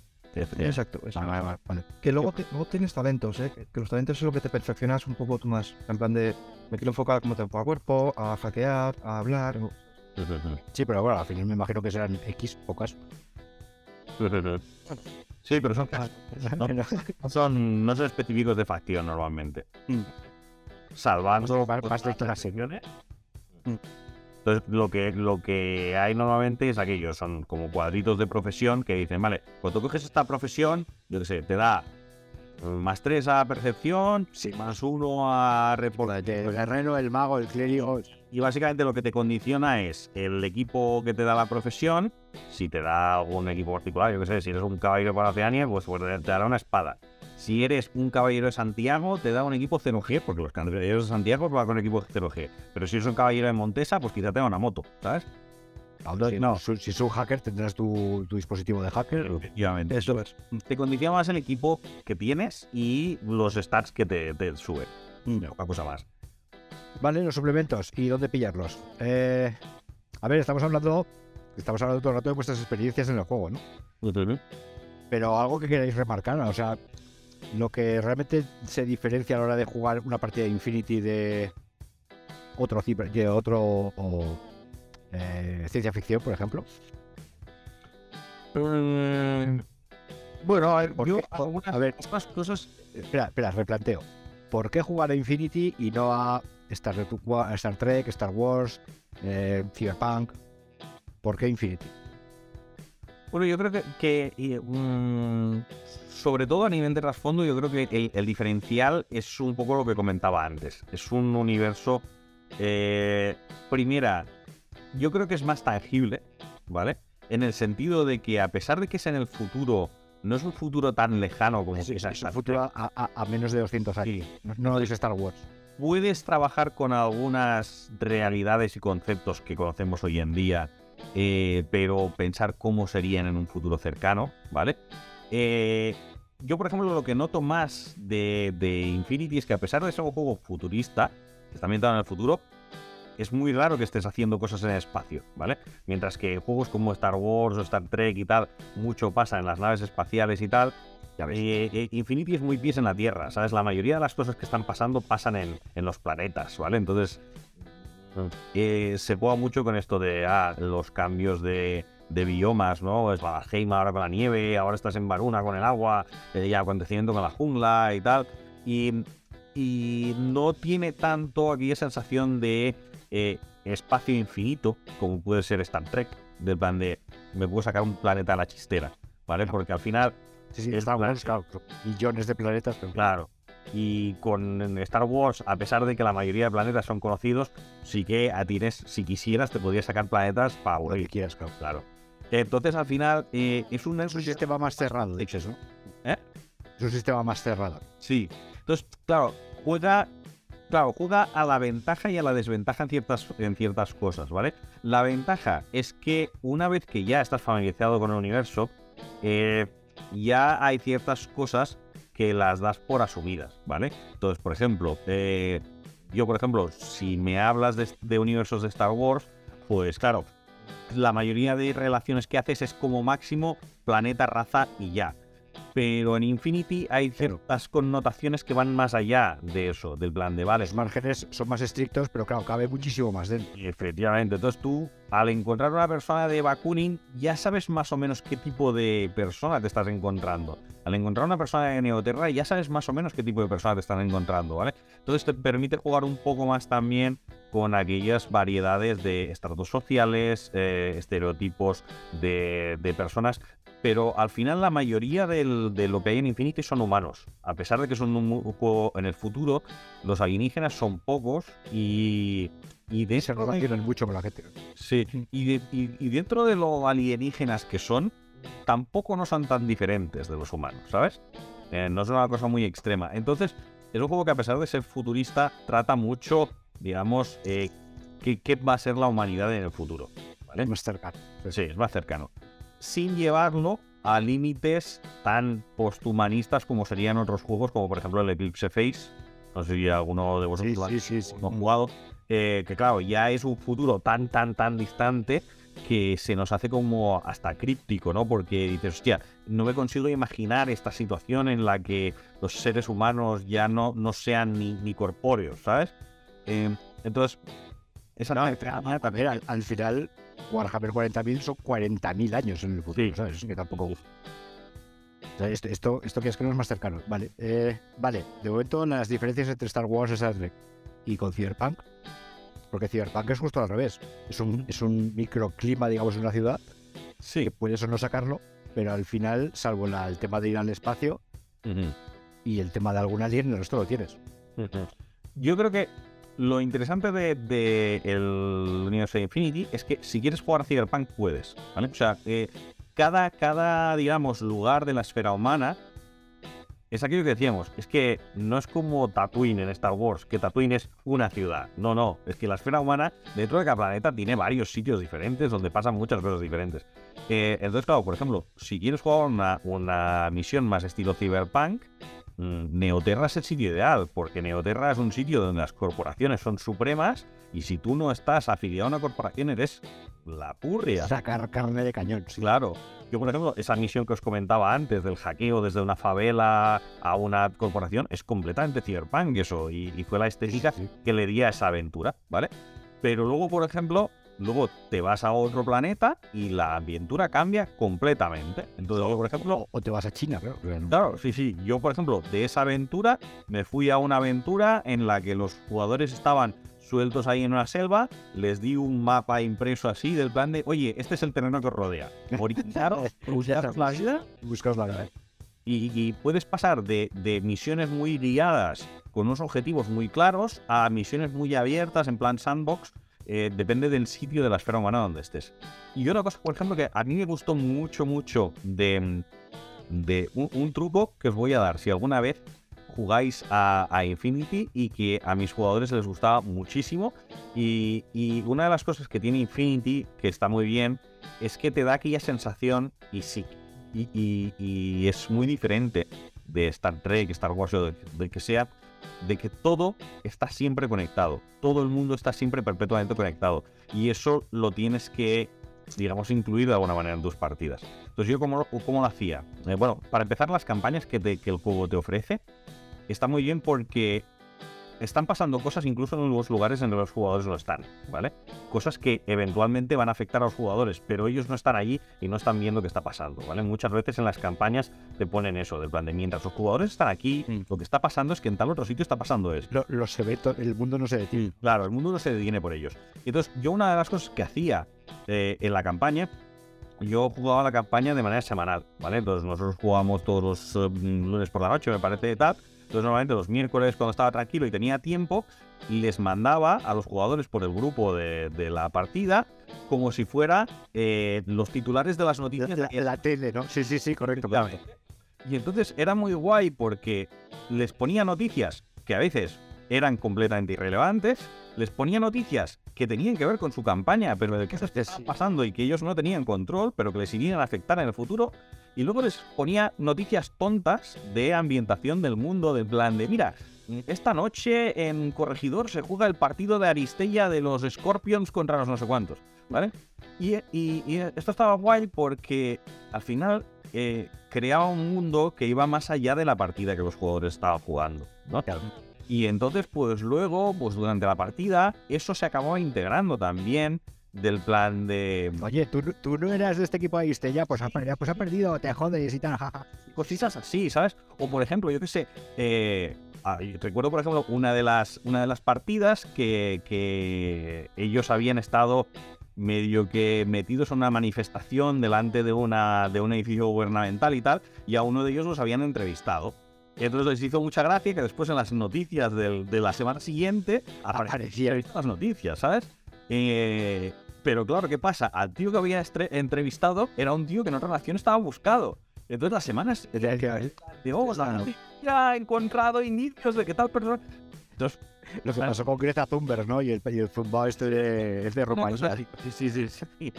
Entonces, no sé, yo creo que, que, eh, esa sensación de que el mundo está vivo y que... Es- que- están que estás en el mundo, pero el, el mundo no gira alrededor tuyo. Sí, efectivamente, sí, sí, sí. Y le, le da mucho, Qué mucho bueno. jugo, le da mucho jugo a, a Infinity. Sí, sí, sí. O sea, no, es- no es, vale, no es tan abierto como Star Trek o Star Wars, pero no es tan cerrado como Cyberpunk, que a fin de cuentas Cyberpunk es Night City. O sea, no, Claro. no puedes salir de ahí. Sí, sí. Ya ya- al, al- al final, por muy lejos que te quieras ir de Night City, es Night City. O, o territorio nómada mucho. Pero aquí puedes visitar otros planetas. Tienes, tienes mucha más amplitud. Muy bien. Eh, experiencia general, pues yo creo que ya hemos tocado todos los puntos, ¿no? A ver, a ver, o lo hacemos así de corto o ya nos cascamos aquí tres horas hablando. Una hora y veinte llevamos más o Sí, menos. sí, sí. Bueno, yo creo que hemos hecho un buen, un buen resumen de todo, ¿eh? Lo hemos, tocado todo, anécdotas. Muy bien, yo creo que muy bien. De hecho, a mí, yo que no lo conocía de forma muy puntual, por cierto, que nos hizo la aventura aquella, a mí ya me habéis convencido bueno, comprar el juego y leer. Te han entrado ganas, ¿eh? Sí, sí, sí, la verdad es que sí. Yo, yo, me enamorado. Hay un par de cosas que me han enamorado. Vamos con la, la- la historia, pero no la... Sí, pero la, la- No es- no la existe. ambientación, la ambientación ya me hizo gracia. No, no, yo me refiero al trasfondo. Sí. La ambientación ya me hizo gracia. de, pues, bueno, ya- dejas de tirar dados y mover miniaturas en la mesa, ¿no? Ya, ahora, ya te metes, ¿no? Pero ya lo que me habéis contado del sistema ya me ha gustado, me ha gustado. Ya, pues, lo, lo, lo perdemos. Eh, Ah, ah, respecto al sistema, el sistema es un sistema que no es fácil para alguien que no tiene ya una experiencia previa en juegos de rol. Sí. ¿vale? Eso es, eso es cierto, sí. O sea, no, de, de ju- de jugador o de máster. De las dos. de las dos. O sea, no, no- no es el, no es el sistema más sencillo que vas a jugar en tu vida, eso te lo garantizo. Pero la verdad es que una vez que lo usas, está tan bien encajado que, que dices, hostia, mm, ahora no lo cambiaría. Porque mira que yo tengo. em, o sea, yo, yo, como toda persona que empezó a jugar juegos de rol muy joven, mi estantería está libro rojo, ¿no? Entonces, claro, que tengo que si el Coriolis, que si el Eclipse Face, que si el Ars. Sí, sí, sí. Entonces, claro, al final siempre vas mirando otros manuales diciendo, a ver si puedo encontrar una cosa más simple, a ver si no se quitan. Pero luego te das cuenta de que el sistema está tan bien engranado que todo lo que, toda esta creación de personajes que sigue la- tu estilo de vida, toda esta manera de comprar, toda esta manera de hackear y tal, todo está tan bien engranado en el sistema que una vez que ya sabes jugar, dices, hostia, es que esto es lo que mejor Pero va". está muy cómodo, ¿no? Sí, sí. Es decir, es complejo de aprenderlo, pero una vez que lo aprendes, eh, funciona como una máquina súper bien engranada, ¿sabes? Entonces, porque una vez que los jugadores saben el sistema, es lo que decía antes, sirve para hackear, sirve para eh, diálogos sociales, sirve para ir de compra, sirve para todo. ¿sabes?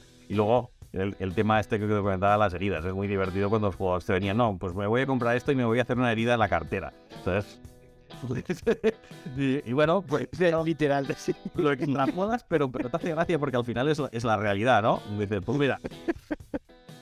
Yo en no estoy, no voy a comprar la caja de diablos que salen para el juego de miniaturas y me voy a hacer una herida. Hace una herida en la cartera. muy bien, muy bien. Eh, a ver, no tengo, no debería ni que preguntarlo, pero obviamente les diríais a los jugadores del Wargame que se comprasen el juego, que lo jugasen. Si les gusta el rol, sí. Yo Sí. Por lo menos. Si son jugadores de rol, yo les invitaría a que lo probaran. Eh, si tiene la oportunidad de, que, de conocer a alguien que ya lo haya masteado, más que nada porque, como decía, e- este primer punto de Master, Master novato mal, ¿no? Claro, yo no os recomendaría un Master Novato, nunca, nunca, ¿vale? Eh, es un sistema muy complejo, ¿vale? Para, para ser tu Sí, principio. sí, porque has dicho que hay que tocar muchos pitos. sí. Sí, Sí. ¿vale? Eh, necesitas tener suficiente bagaje no solo para entender las reglas, la parte mecánica, sino para gestionar como máster El, volumen de información que está el volumen de información, ¿sí? Y, y cosas como esto que decía los Geist, de que las personas están interpretando dos personas a la vez, ¿vale? Yo las primeras partidas las hacía sin Geist, pero luego los fuimos añadiendo, pues cuando los jugadores ya están sueltos, les puedes ir añadiendo niveles de... La, la- la curva de aprendizaje es muy acusada, pero, pero Sí. luego ya. bueno. Pero luego la disfrutas mucho. Y yo te digo, eh, eh, me- yo estoy en un club de rol de aquí en mi ciudad, y claro, la partida... Eh, un, poco, un poco de publicidad. ¿Qué, qué- qué Sí. ves? Eh, se llama Chrome, pero con K, ¿vale?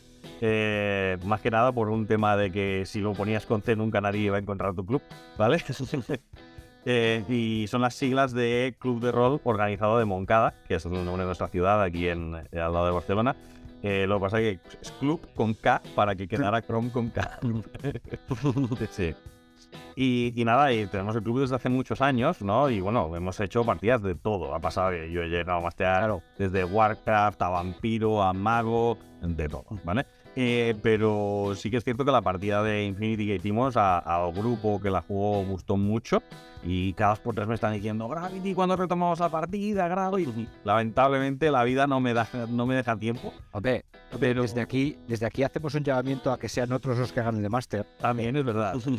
Lo, lo han hecho, ¿eh? De hecho, uno de los jugadores, uno de los jugadores se compró los manuales cuando salen en castellano y ya están masteando también y, y tal. Pero, pues bueno, que muchas veces aún me lo dicen, hostia, vuélvete. Y yo tengo muchas ganas de retomarlo, ¿eh? Así como hay otros juegos de rol que los he jugado y a mí sí me han gustado y tal.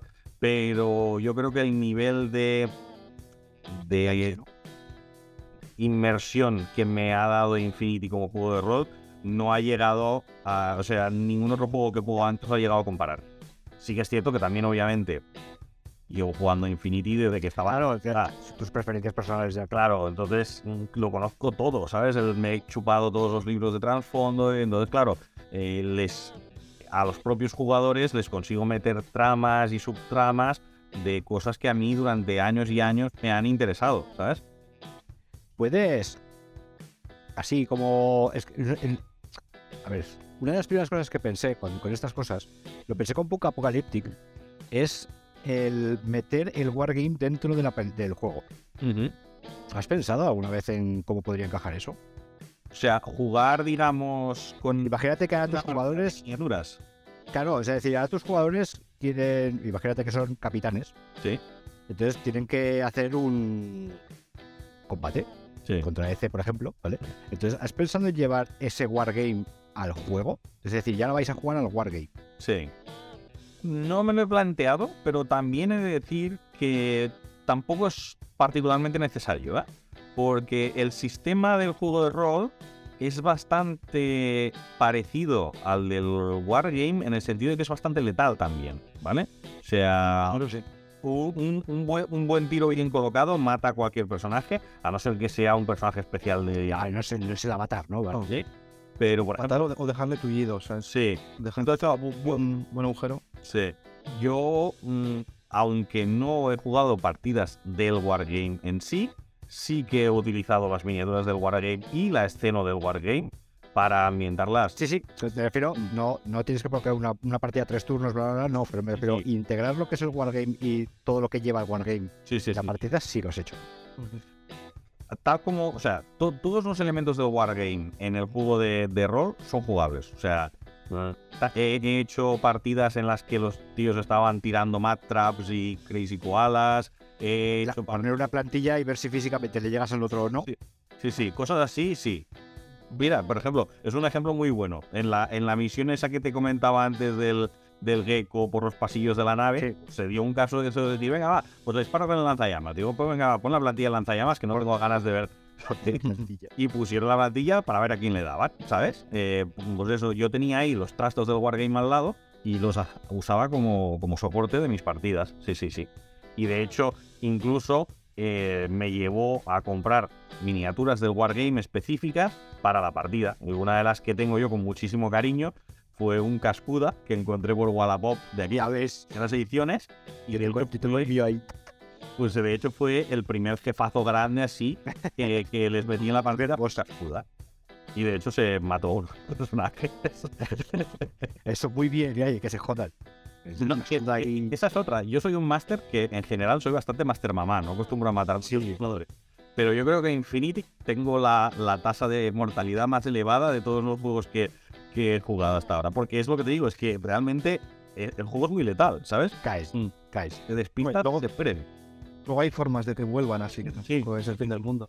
Sí, bueno, eh, gracias a las petacas dices, bueno, pues te, es. te han matado otra vez, ¿no? Digo, Cosa que hasta ahora todos esos personajes que se me han muerto eran personajes sin petaca. Sí, porque se me murió otro Warrior ariano que no tenía petaca, se me murió un japonés medio loco que tampoco llevaba que tampoco llevabas de petaca. El, antes, de que se, antes de que lo cerremos, el sistema de petaca, cuando vuelves, ¿tienes algún negativo? ¿O sí que es exactamente igual? Eh, Tienes, tienes que comprarte el cuerpo. sí, tienes que comprarte el cuerpo. Vale. Tú puedes comprar tu cuerpo que sea mejor que el que tenías. Sí, pero me refiero, es- eso es todo. O sea, no tienes, cada vez que resucitas no tienes un menos dos a inteligencia o yo, o sea, eres tú. No, no, es- heridas en la cartera.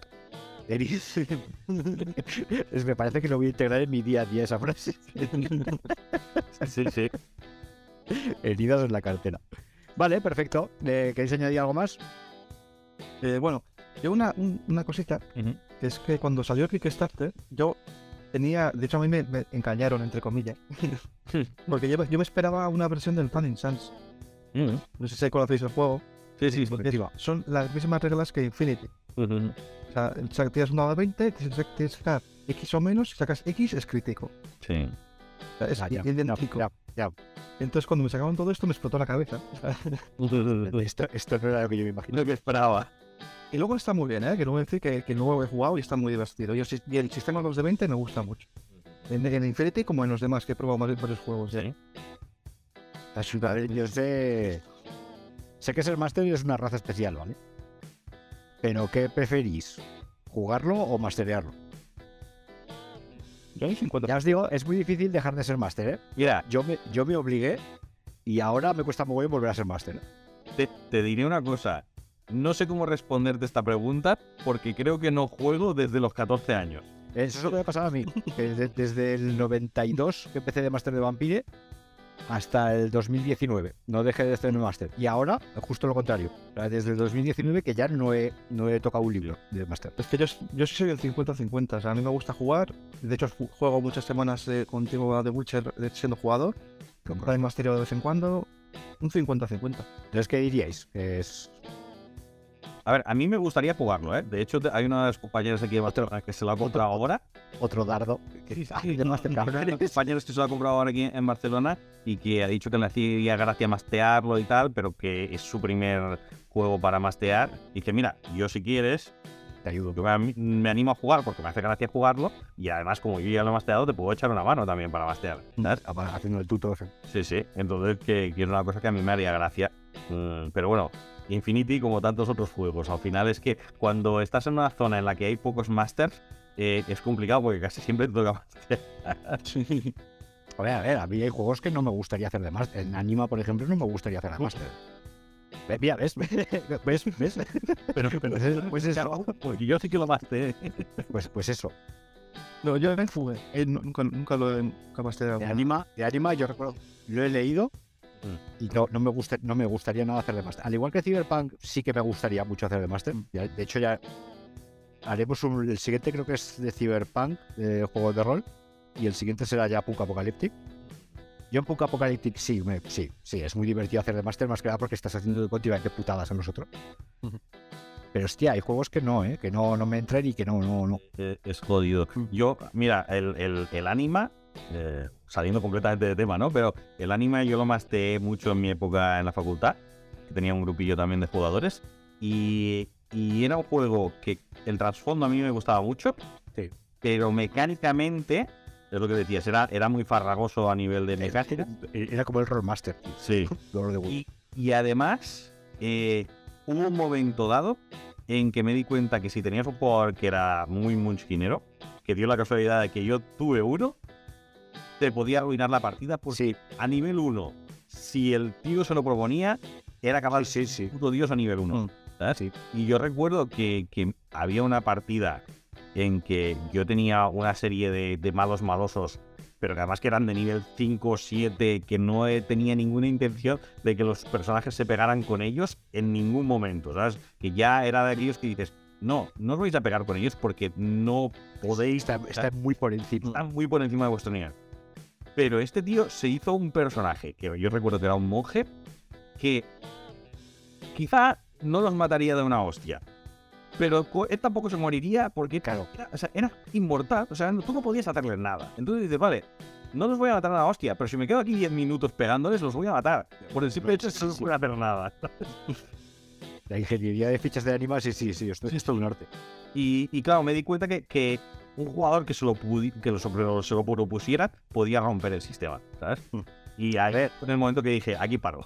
Eh, a- a- para, mí, para mí, de como máster, porque en Vampire también pasaba muchísimo, en el mundo de Tinoes en general, que había cosas que estaban muy desequilibradas. El problema era que para parar a ese jugador tenías que matar al resto de jugadores. Claro, O sea, claro, tenías algo tan tocho que es que el, el resto solo podía sentarse a mirar.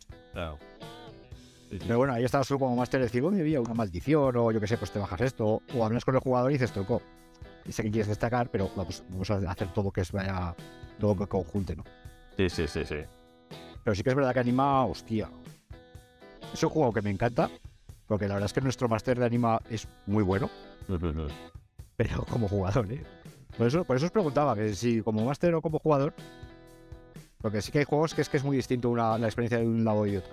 Bueno, yo, yo creo que, que como jugador dependería mucho del máster también. O sea, si yo creo, si es un máster Claro, claro, que es, que es, ah, es que también hay, hay másters y hay másters, ¿eh? Decir, claro, claro, por eso digo, sí, obviamente. que transforman cualquier partida en una partida de Dungeons, ¿vale? Sí, Y hay másters también viceversa. Mira, ahora mira, miento, os he dicho que no jugaba desde los 14 años. Mira, hace muy poco me invitaron a, a una partida de Dungeons y yo no he jugado a Dungeons en mi vida, ¿vale? Y dije, mira, vamos a jugar por curiosidad, porque tengo curiosidad. por, por marcar la casilla, ¿no? Y, y, y es un y es un máster que yo lo conozco desde hace mucho tiempo y que sé que es muy buen máster y tal. Pero a mí esa partida no me funcionó, porque fue una partida que se convirtió en un vamos de bar en bar, recogiendo rumores y pasaban las sesiones y sesiones y tenías esa sensación de que yo no avanzaba, ¿sabes? Había, Ya. no salía del sitio, ¿sabes? Y no sé, a mí aquella partida pues no me, no me convenció. Y, y yo sé que el chaval es muy buen máster porque lo he visto máster otras cosas, pero a mí esa partida no me convenció. Pero al final también es depende de las expectativas que tú como jugador tengas, ¿sabes? Sobre lo que quieres. Hay, hay masters que transforman todo, absolutamente todo, en una partida de matar bichos, aunque sea llamada Patada, monstruo, tesoro. Efectivamente. Y luego hay masters que sin conseguir meter un solo monstruo te hacen una partida espectacular que te tiene agarrado a la silla. Si quieres volver al el fin de semana siguiente, necesitas. Sí, sí. Vale, perfecto. Pues ya sabéis, eh, drive through y a comprar el juego. Vale, mucho. Y si alguien se anima a hacer de Master, pues ya tiene aquí tres jugadores que estaban aquí. bueno, de hecho, tú, Eneco, tienes, tienes pendiente con nosotros la partida. Sí, sí, sí, ya, ya haremos algo. Vale, eh, como ya te comentaba antes off the record, que suele ser tradición en nuestros programas hacer alguna recomendación a los que nos escuchan, a los dos que nos escuchan. Eh, bueno, cualquier cosa. Eh, a ver si son más. No, no, no, llegamos al Infinity, a los libres de Lora Infinita, pero bueno. Algún incondicional tenemos. Un saludo a todos ellos, por cierto, si, si os quiere. Recomendaciones en general. Mira, pues os voy a recomendar eh, una recomendación que me hicieron a mí, probablemente hace dos años, y que probablemente ha sido una de las mejores que me han hecho en los últimos tiempos, ¿vale? Eh, básicamente, mira, como, como situacional, eh, yo soy profesor de instituto, algunos lo saben, y, y, y aquí, ahora con las nuevas leyes, hay media hora de lectura todos los días en, el, eh, en los institutos, ¿no? Lo que pasa es que nos obligan a leer libros en papel, lo cual es una putada para los que ya tenemos todo en digital, ¿vale? Entonces eh, le pedí a un colega que lee mucha ciencia ficción que me recomendara algún libro que yo pudiera leer en clase, pero le pedí, mira, quiero que sea una cosa de ciencia ficción, pero no quiero que sea una ciencia ficción muy densa, porque al final... La, la fundación no, ¿no? No, bueno, bien, eso, eso yo venía de acabar de leerme la fundación, ¿vale? Pero claro, una de las cosas que me pasaba es que, claro, estás ahí leyendo, pero los niños están haciendo el cabra. Y entonces, claro, si es una cosa que necesitas mucha Te saca constantemente. Mm, claro. Entonces le dije, quiero que sea una cosa de ciencia ficción ligera, que si me interrumpen, no pierda el, el de esto. Entonces quiero una cosa así muy light, ¿vale? Y me recomendó una serie de libros eh, que eh, es, el- es la saga de Miles Burkosigan, que es el, el protagonista, ¿vale? El primer libro eh, se llama eh, El aprendiz de guerrero, ¿vale? Y, y es de una señora que se llama Lois McMaster Bujold, ¿vale? Y es una saga de libros. E- Este, este primero que él me recomendó, el, am, el aprendiz del guerrero, eh, De guerrero. Sí, el, el aprendiz de guerrero, sí. Es el tercero en la saga porque luego la mujer hizo precuelas, ¿vale? Eso es un poco Star Wars, ¿vale? O sea, Sí. pero las- tú puedes empezar a leer De desde Salvatore o... Sí, sí. Sí, sí. Tú, tú puedes empezar a leer desde aquí sin ningún problema porque es donde empieza la, la historia del personaje principal. Los, los libros que hay anteriores son la historia de sus padres, que yo me los he empezado a leer ahora y también están muy bien, ¿vale? Eh, y la verdad es que me gustó mucho porque el personaje principal es un personaje que es muy atípico eh, en casi cualquier libro que yo haya leído, porque es un, es un chico que es hijo de una casa noble, ¿vale? De una casa de estas nobles planetarias, ¿vale? O sea, imagina un planeta de estos típicos en plan eh, los, ¿qué te iba a decir? Los, los metabarones y estas cosas así. Sí, sí. Entonces, sí. es el hijo de una gran casta noble planetaria, ¿vale? Pero la coña del asunto es que cuando su madre estaba eh, embarazada, la envenenaron. Y él nació con una deformidad genética que hace que sea una especie de Tyrion Lannister, ¿vale? Él es un enano, pero además tiene los huesos de, cristal, ¿vale? Entonces tampoco no puede hacer ejercicios severos ni nada, ¿vale? Entonces, ¿qué pasa? Él es hijo único, eh, pero tiene más o menos una cierta responsabilidad hacia su familia de, salvaguardar las tradiciones y él quiere empezar en la academia militar porque toda su familia han sido guerreros de toda la vida. Entonces, el inicio de la historia es, obviamente, fracasas porque no tienes el cuerpo para entrar en la academia. ¿Vale? claro, Entonces, claro. a partir de aquí, ¿qué va a hacer? ¿Qué vas a hacer con tu vida? ¿Vale? Y entonces es una historia muy interesante porque es un tío, pues, recuerda mucho a Tyrion en ese sentido, que es un tío muy inteligente porque compensa al final la parte física con su, con su inteligencia y su, y su astucia, pero que se mete en una serie de desventuras por, acá, por mentir mucho, básicamente. Por, ¿Sabes aquello de que empiezas a contar una mentira para salir del paso y la mentira se va haciendo más grande? Vale. Sí, sí. Y, A ver. al final, mm, Aprendiz de guerrero. Sí, saliéndose de madre la cosa, pues acaba que acaba siendo un gran comandante mercenario, ¿vale? O sea, básicamente es toda una progresión. Ojo, ojo a los spoilers, ¿eh? No, no, pero bueno, esto ya te lo, ya te lo van a- te lo van adelantando, ¿vale? Pero, pero, o sea, hay varios libros, ¿vale? Y, y además mm, están montados muy bien porque tú los puedes leer independientemente. O sea, cada historia es Ah, autónoma, perfecto, perfecto, perfecto. aunque los, Eh, aunque los personajes sean los mismos, las repite. historias son autoconclusivas. Aprendiz del guerrero, autor. de Lois McMaster Bujold. Holz. Lo digo porque me recuerda mogollón al el mismo argumento que utiliza Abercrombie en Medio Rey, es una trilogía pres- y es parecido. El- la premisa inicial es prácticamente la misma. ¿no? Sí. Pues yo te digo, esta, esta, ac- esta autora yo no la conocía, ¿vale? Eh, pues eh, el chico me la presentó, yo leí el primer libro, me gustó mucho y de ahí empecé a tirar de los demás. Y lo que me ha gustado mucho es que la calidad de los libros no baja, ¿sabes? Aquí hay sensación de, Ah, hostia, este libro es muy bueno, seguro que el siguiente no puede ser. No, no, no. Eh, o, el te- o el tercero flojea y el cuarto Sí, sí, ya. De hecho, de hecho, mira, yo ahora tenía mis dudas porque ahora el que empezó a leerme ahora dije, va, va, tengo curiosidad por saber la historia de sus padres. Entonces me cogí el primero, primero de todos, que es la historia de sus padres antes de que nacieran. Pues, y, y claro, yo pensaba, ahora que ya no está Miles, que es un protagonista que es tan carismático, mm, seguro que el libro no puede ser tan bueno. Y hostia, estoy por la mitad del libro y es muy bueno, ¿sabes? Y entonces me está gustando mucho, ¿vale? Eh, entonces eh, eh, yo creo que es una saga que da para mucho y además que los libros son súper baratos porque están en una edición de bolsillo que vale 10 euros cada uno y, y son súper accesibles, ¿sabes? La, ha reeditado- la reeditado hace poco, mira, te diré, eh, eh, ¿Cómo se llama la, la editorial? Que lo, lo he abierto aquí antes para, para ver la editorial. ¿Mm? Dime, dime. No, digo que lo has abierto para refrescar un poco los datos. Sí, eh, es que estaba mirando aquí por, por si tenía que decir, por si tenía que comentaros el, el nombre. Hostia, ahora no, no, no encuentro la editorial. Ah, es B de bolsillo, la, editora- de, la editorial. De bolsillo. Sí. De, de bolsillo. Pues mira, con el. Esto, eh, eh, que es una trilogía, pentalogía.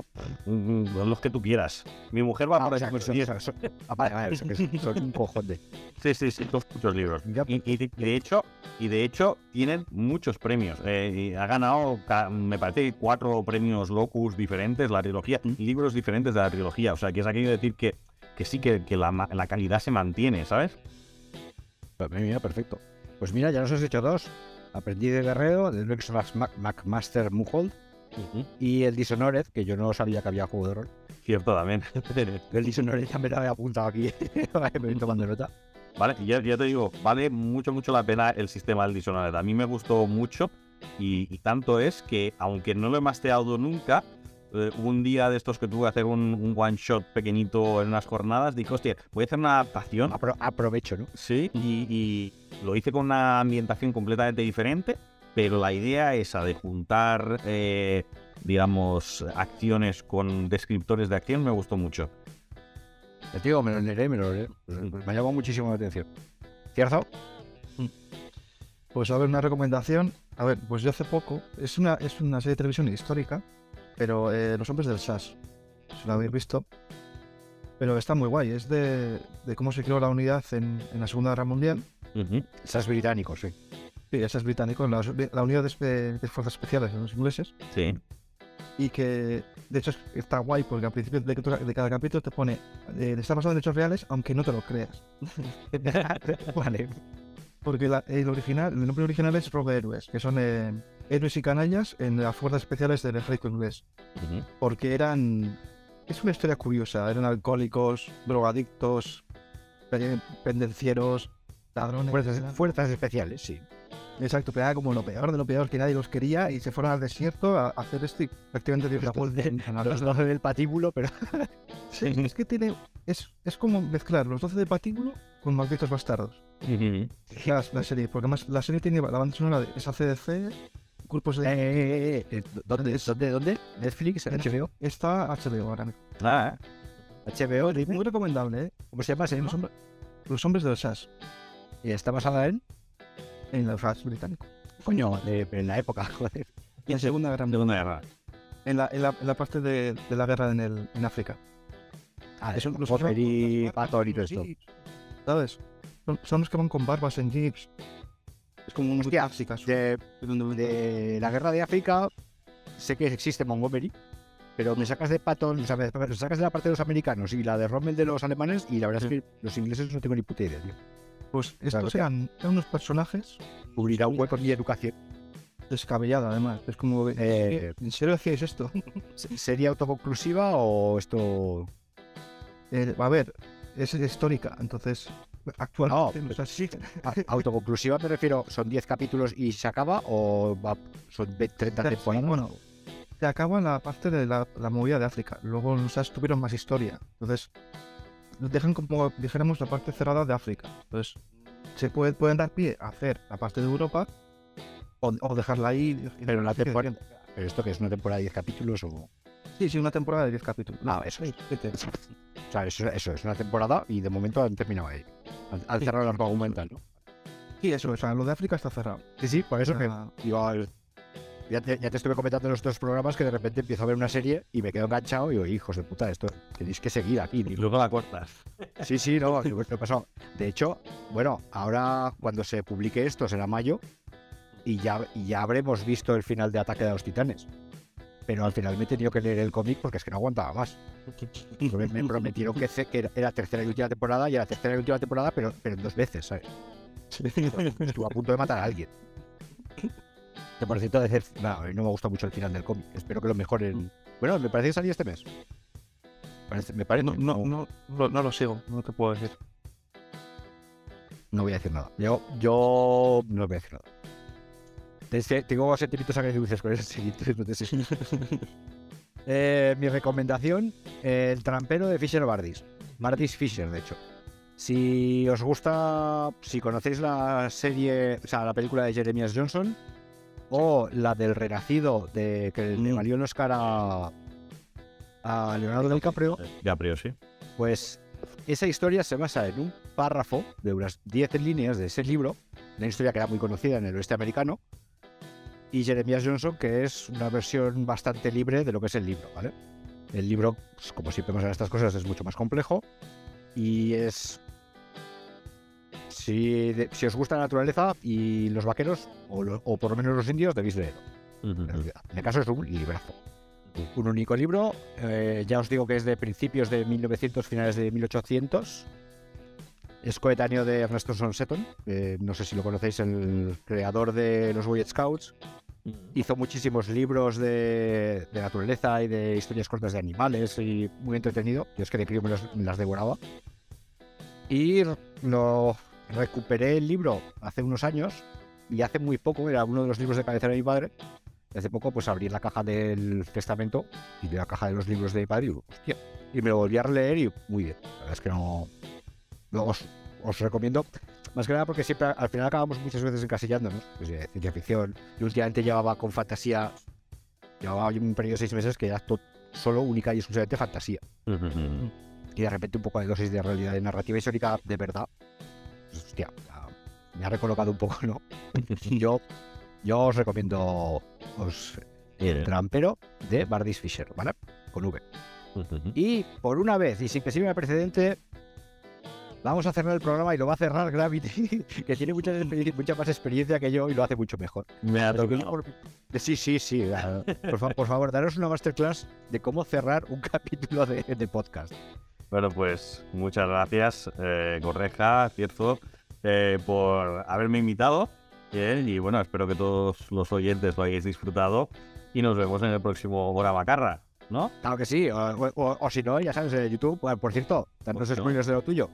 No. Orbital Operations me podéis encontrar. Si os gusta Infinity, tanto el juego de rol o el, o el juego de miniaturas. Y bueno, si este programa os ha convencido de compraros el juego de rol y necesitáis saber el trasfondo, pues ahí en Orbital Operations podréis buscar unos cuantos vídeos de trasfondo que tenemos también hablando sobre ellos. Y ahí nada más. Lo dejamos por aquí. ¿Os ¿Parece bien? Sí, sí, perfecto. Yo estoy, to- estoy tomando notas de cómo se cierra el programa. Y nos vemos en el próximo programa. Hasta pronto. Venga, un saludo, hasta pronto. Hasta luego.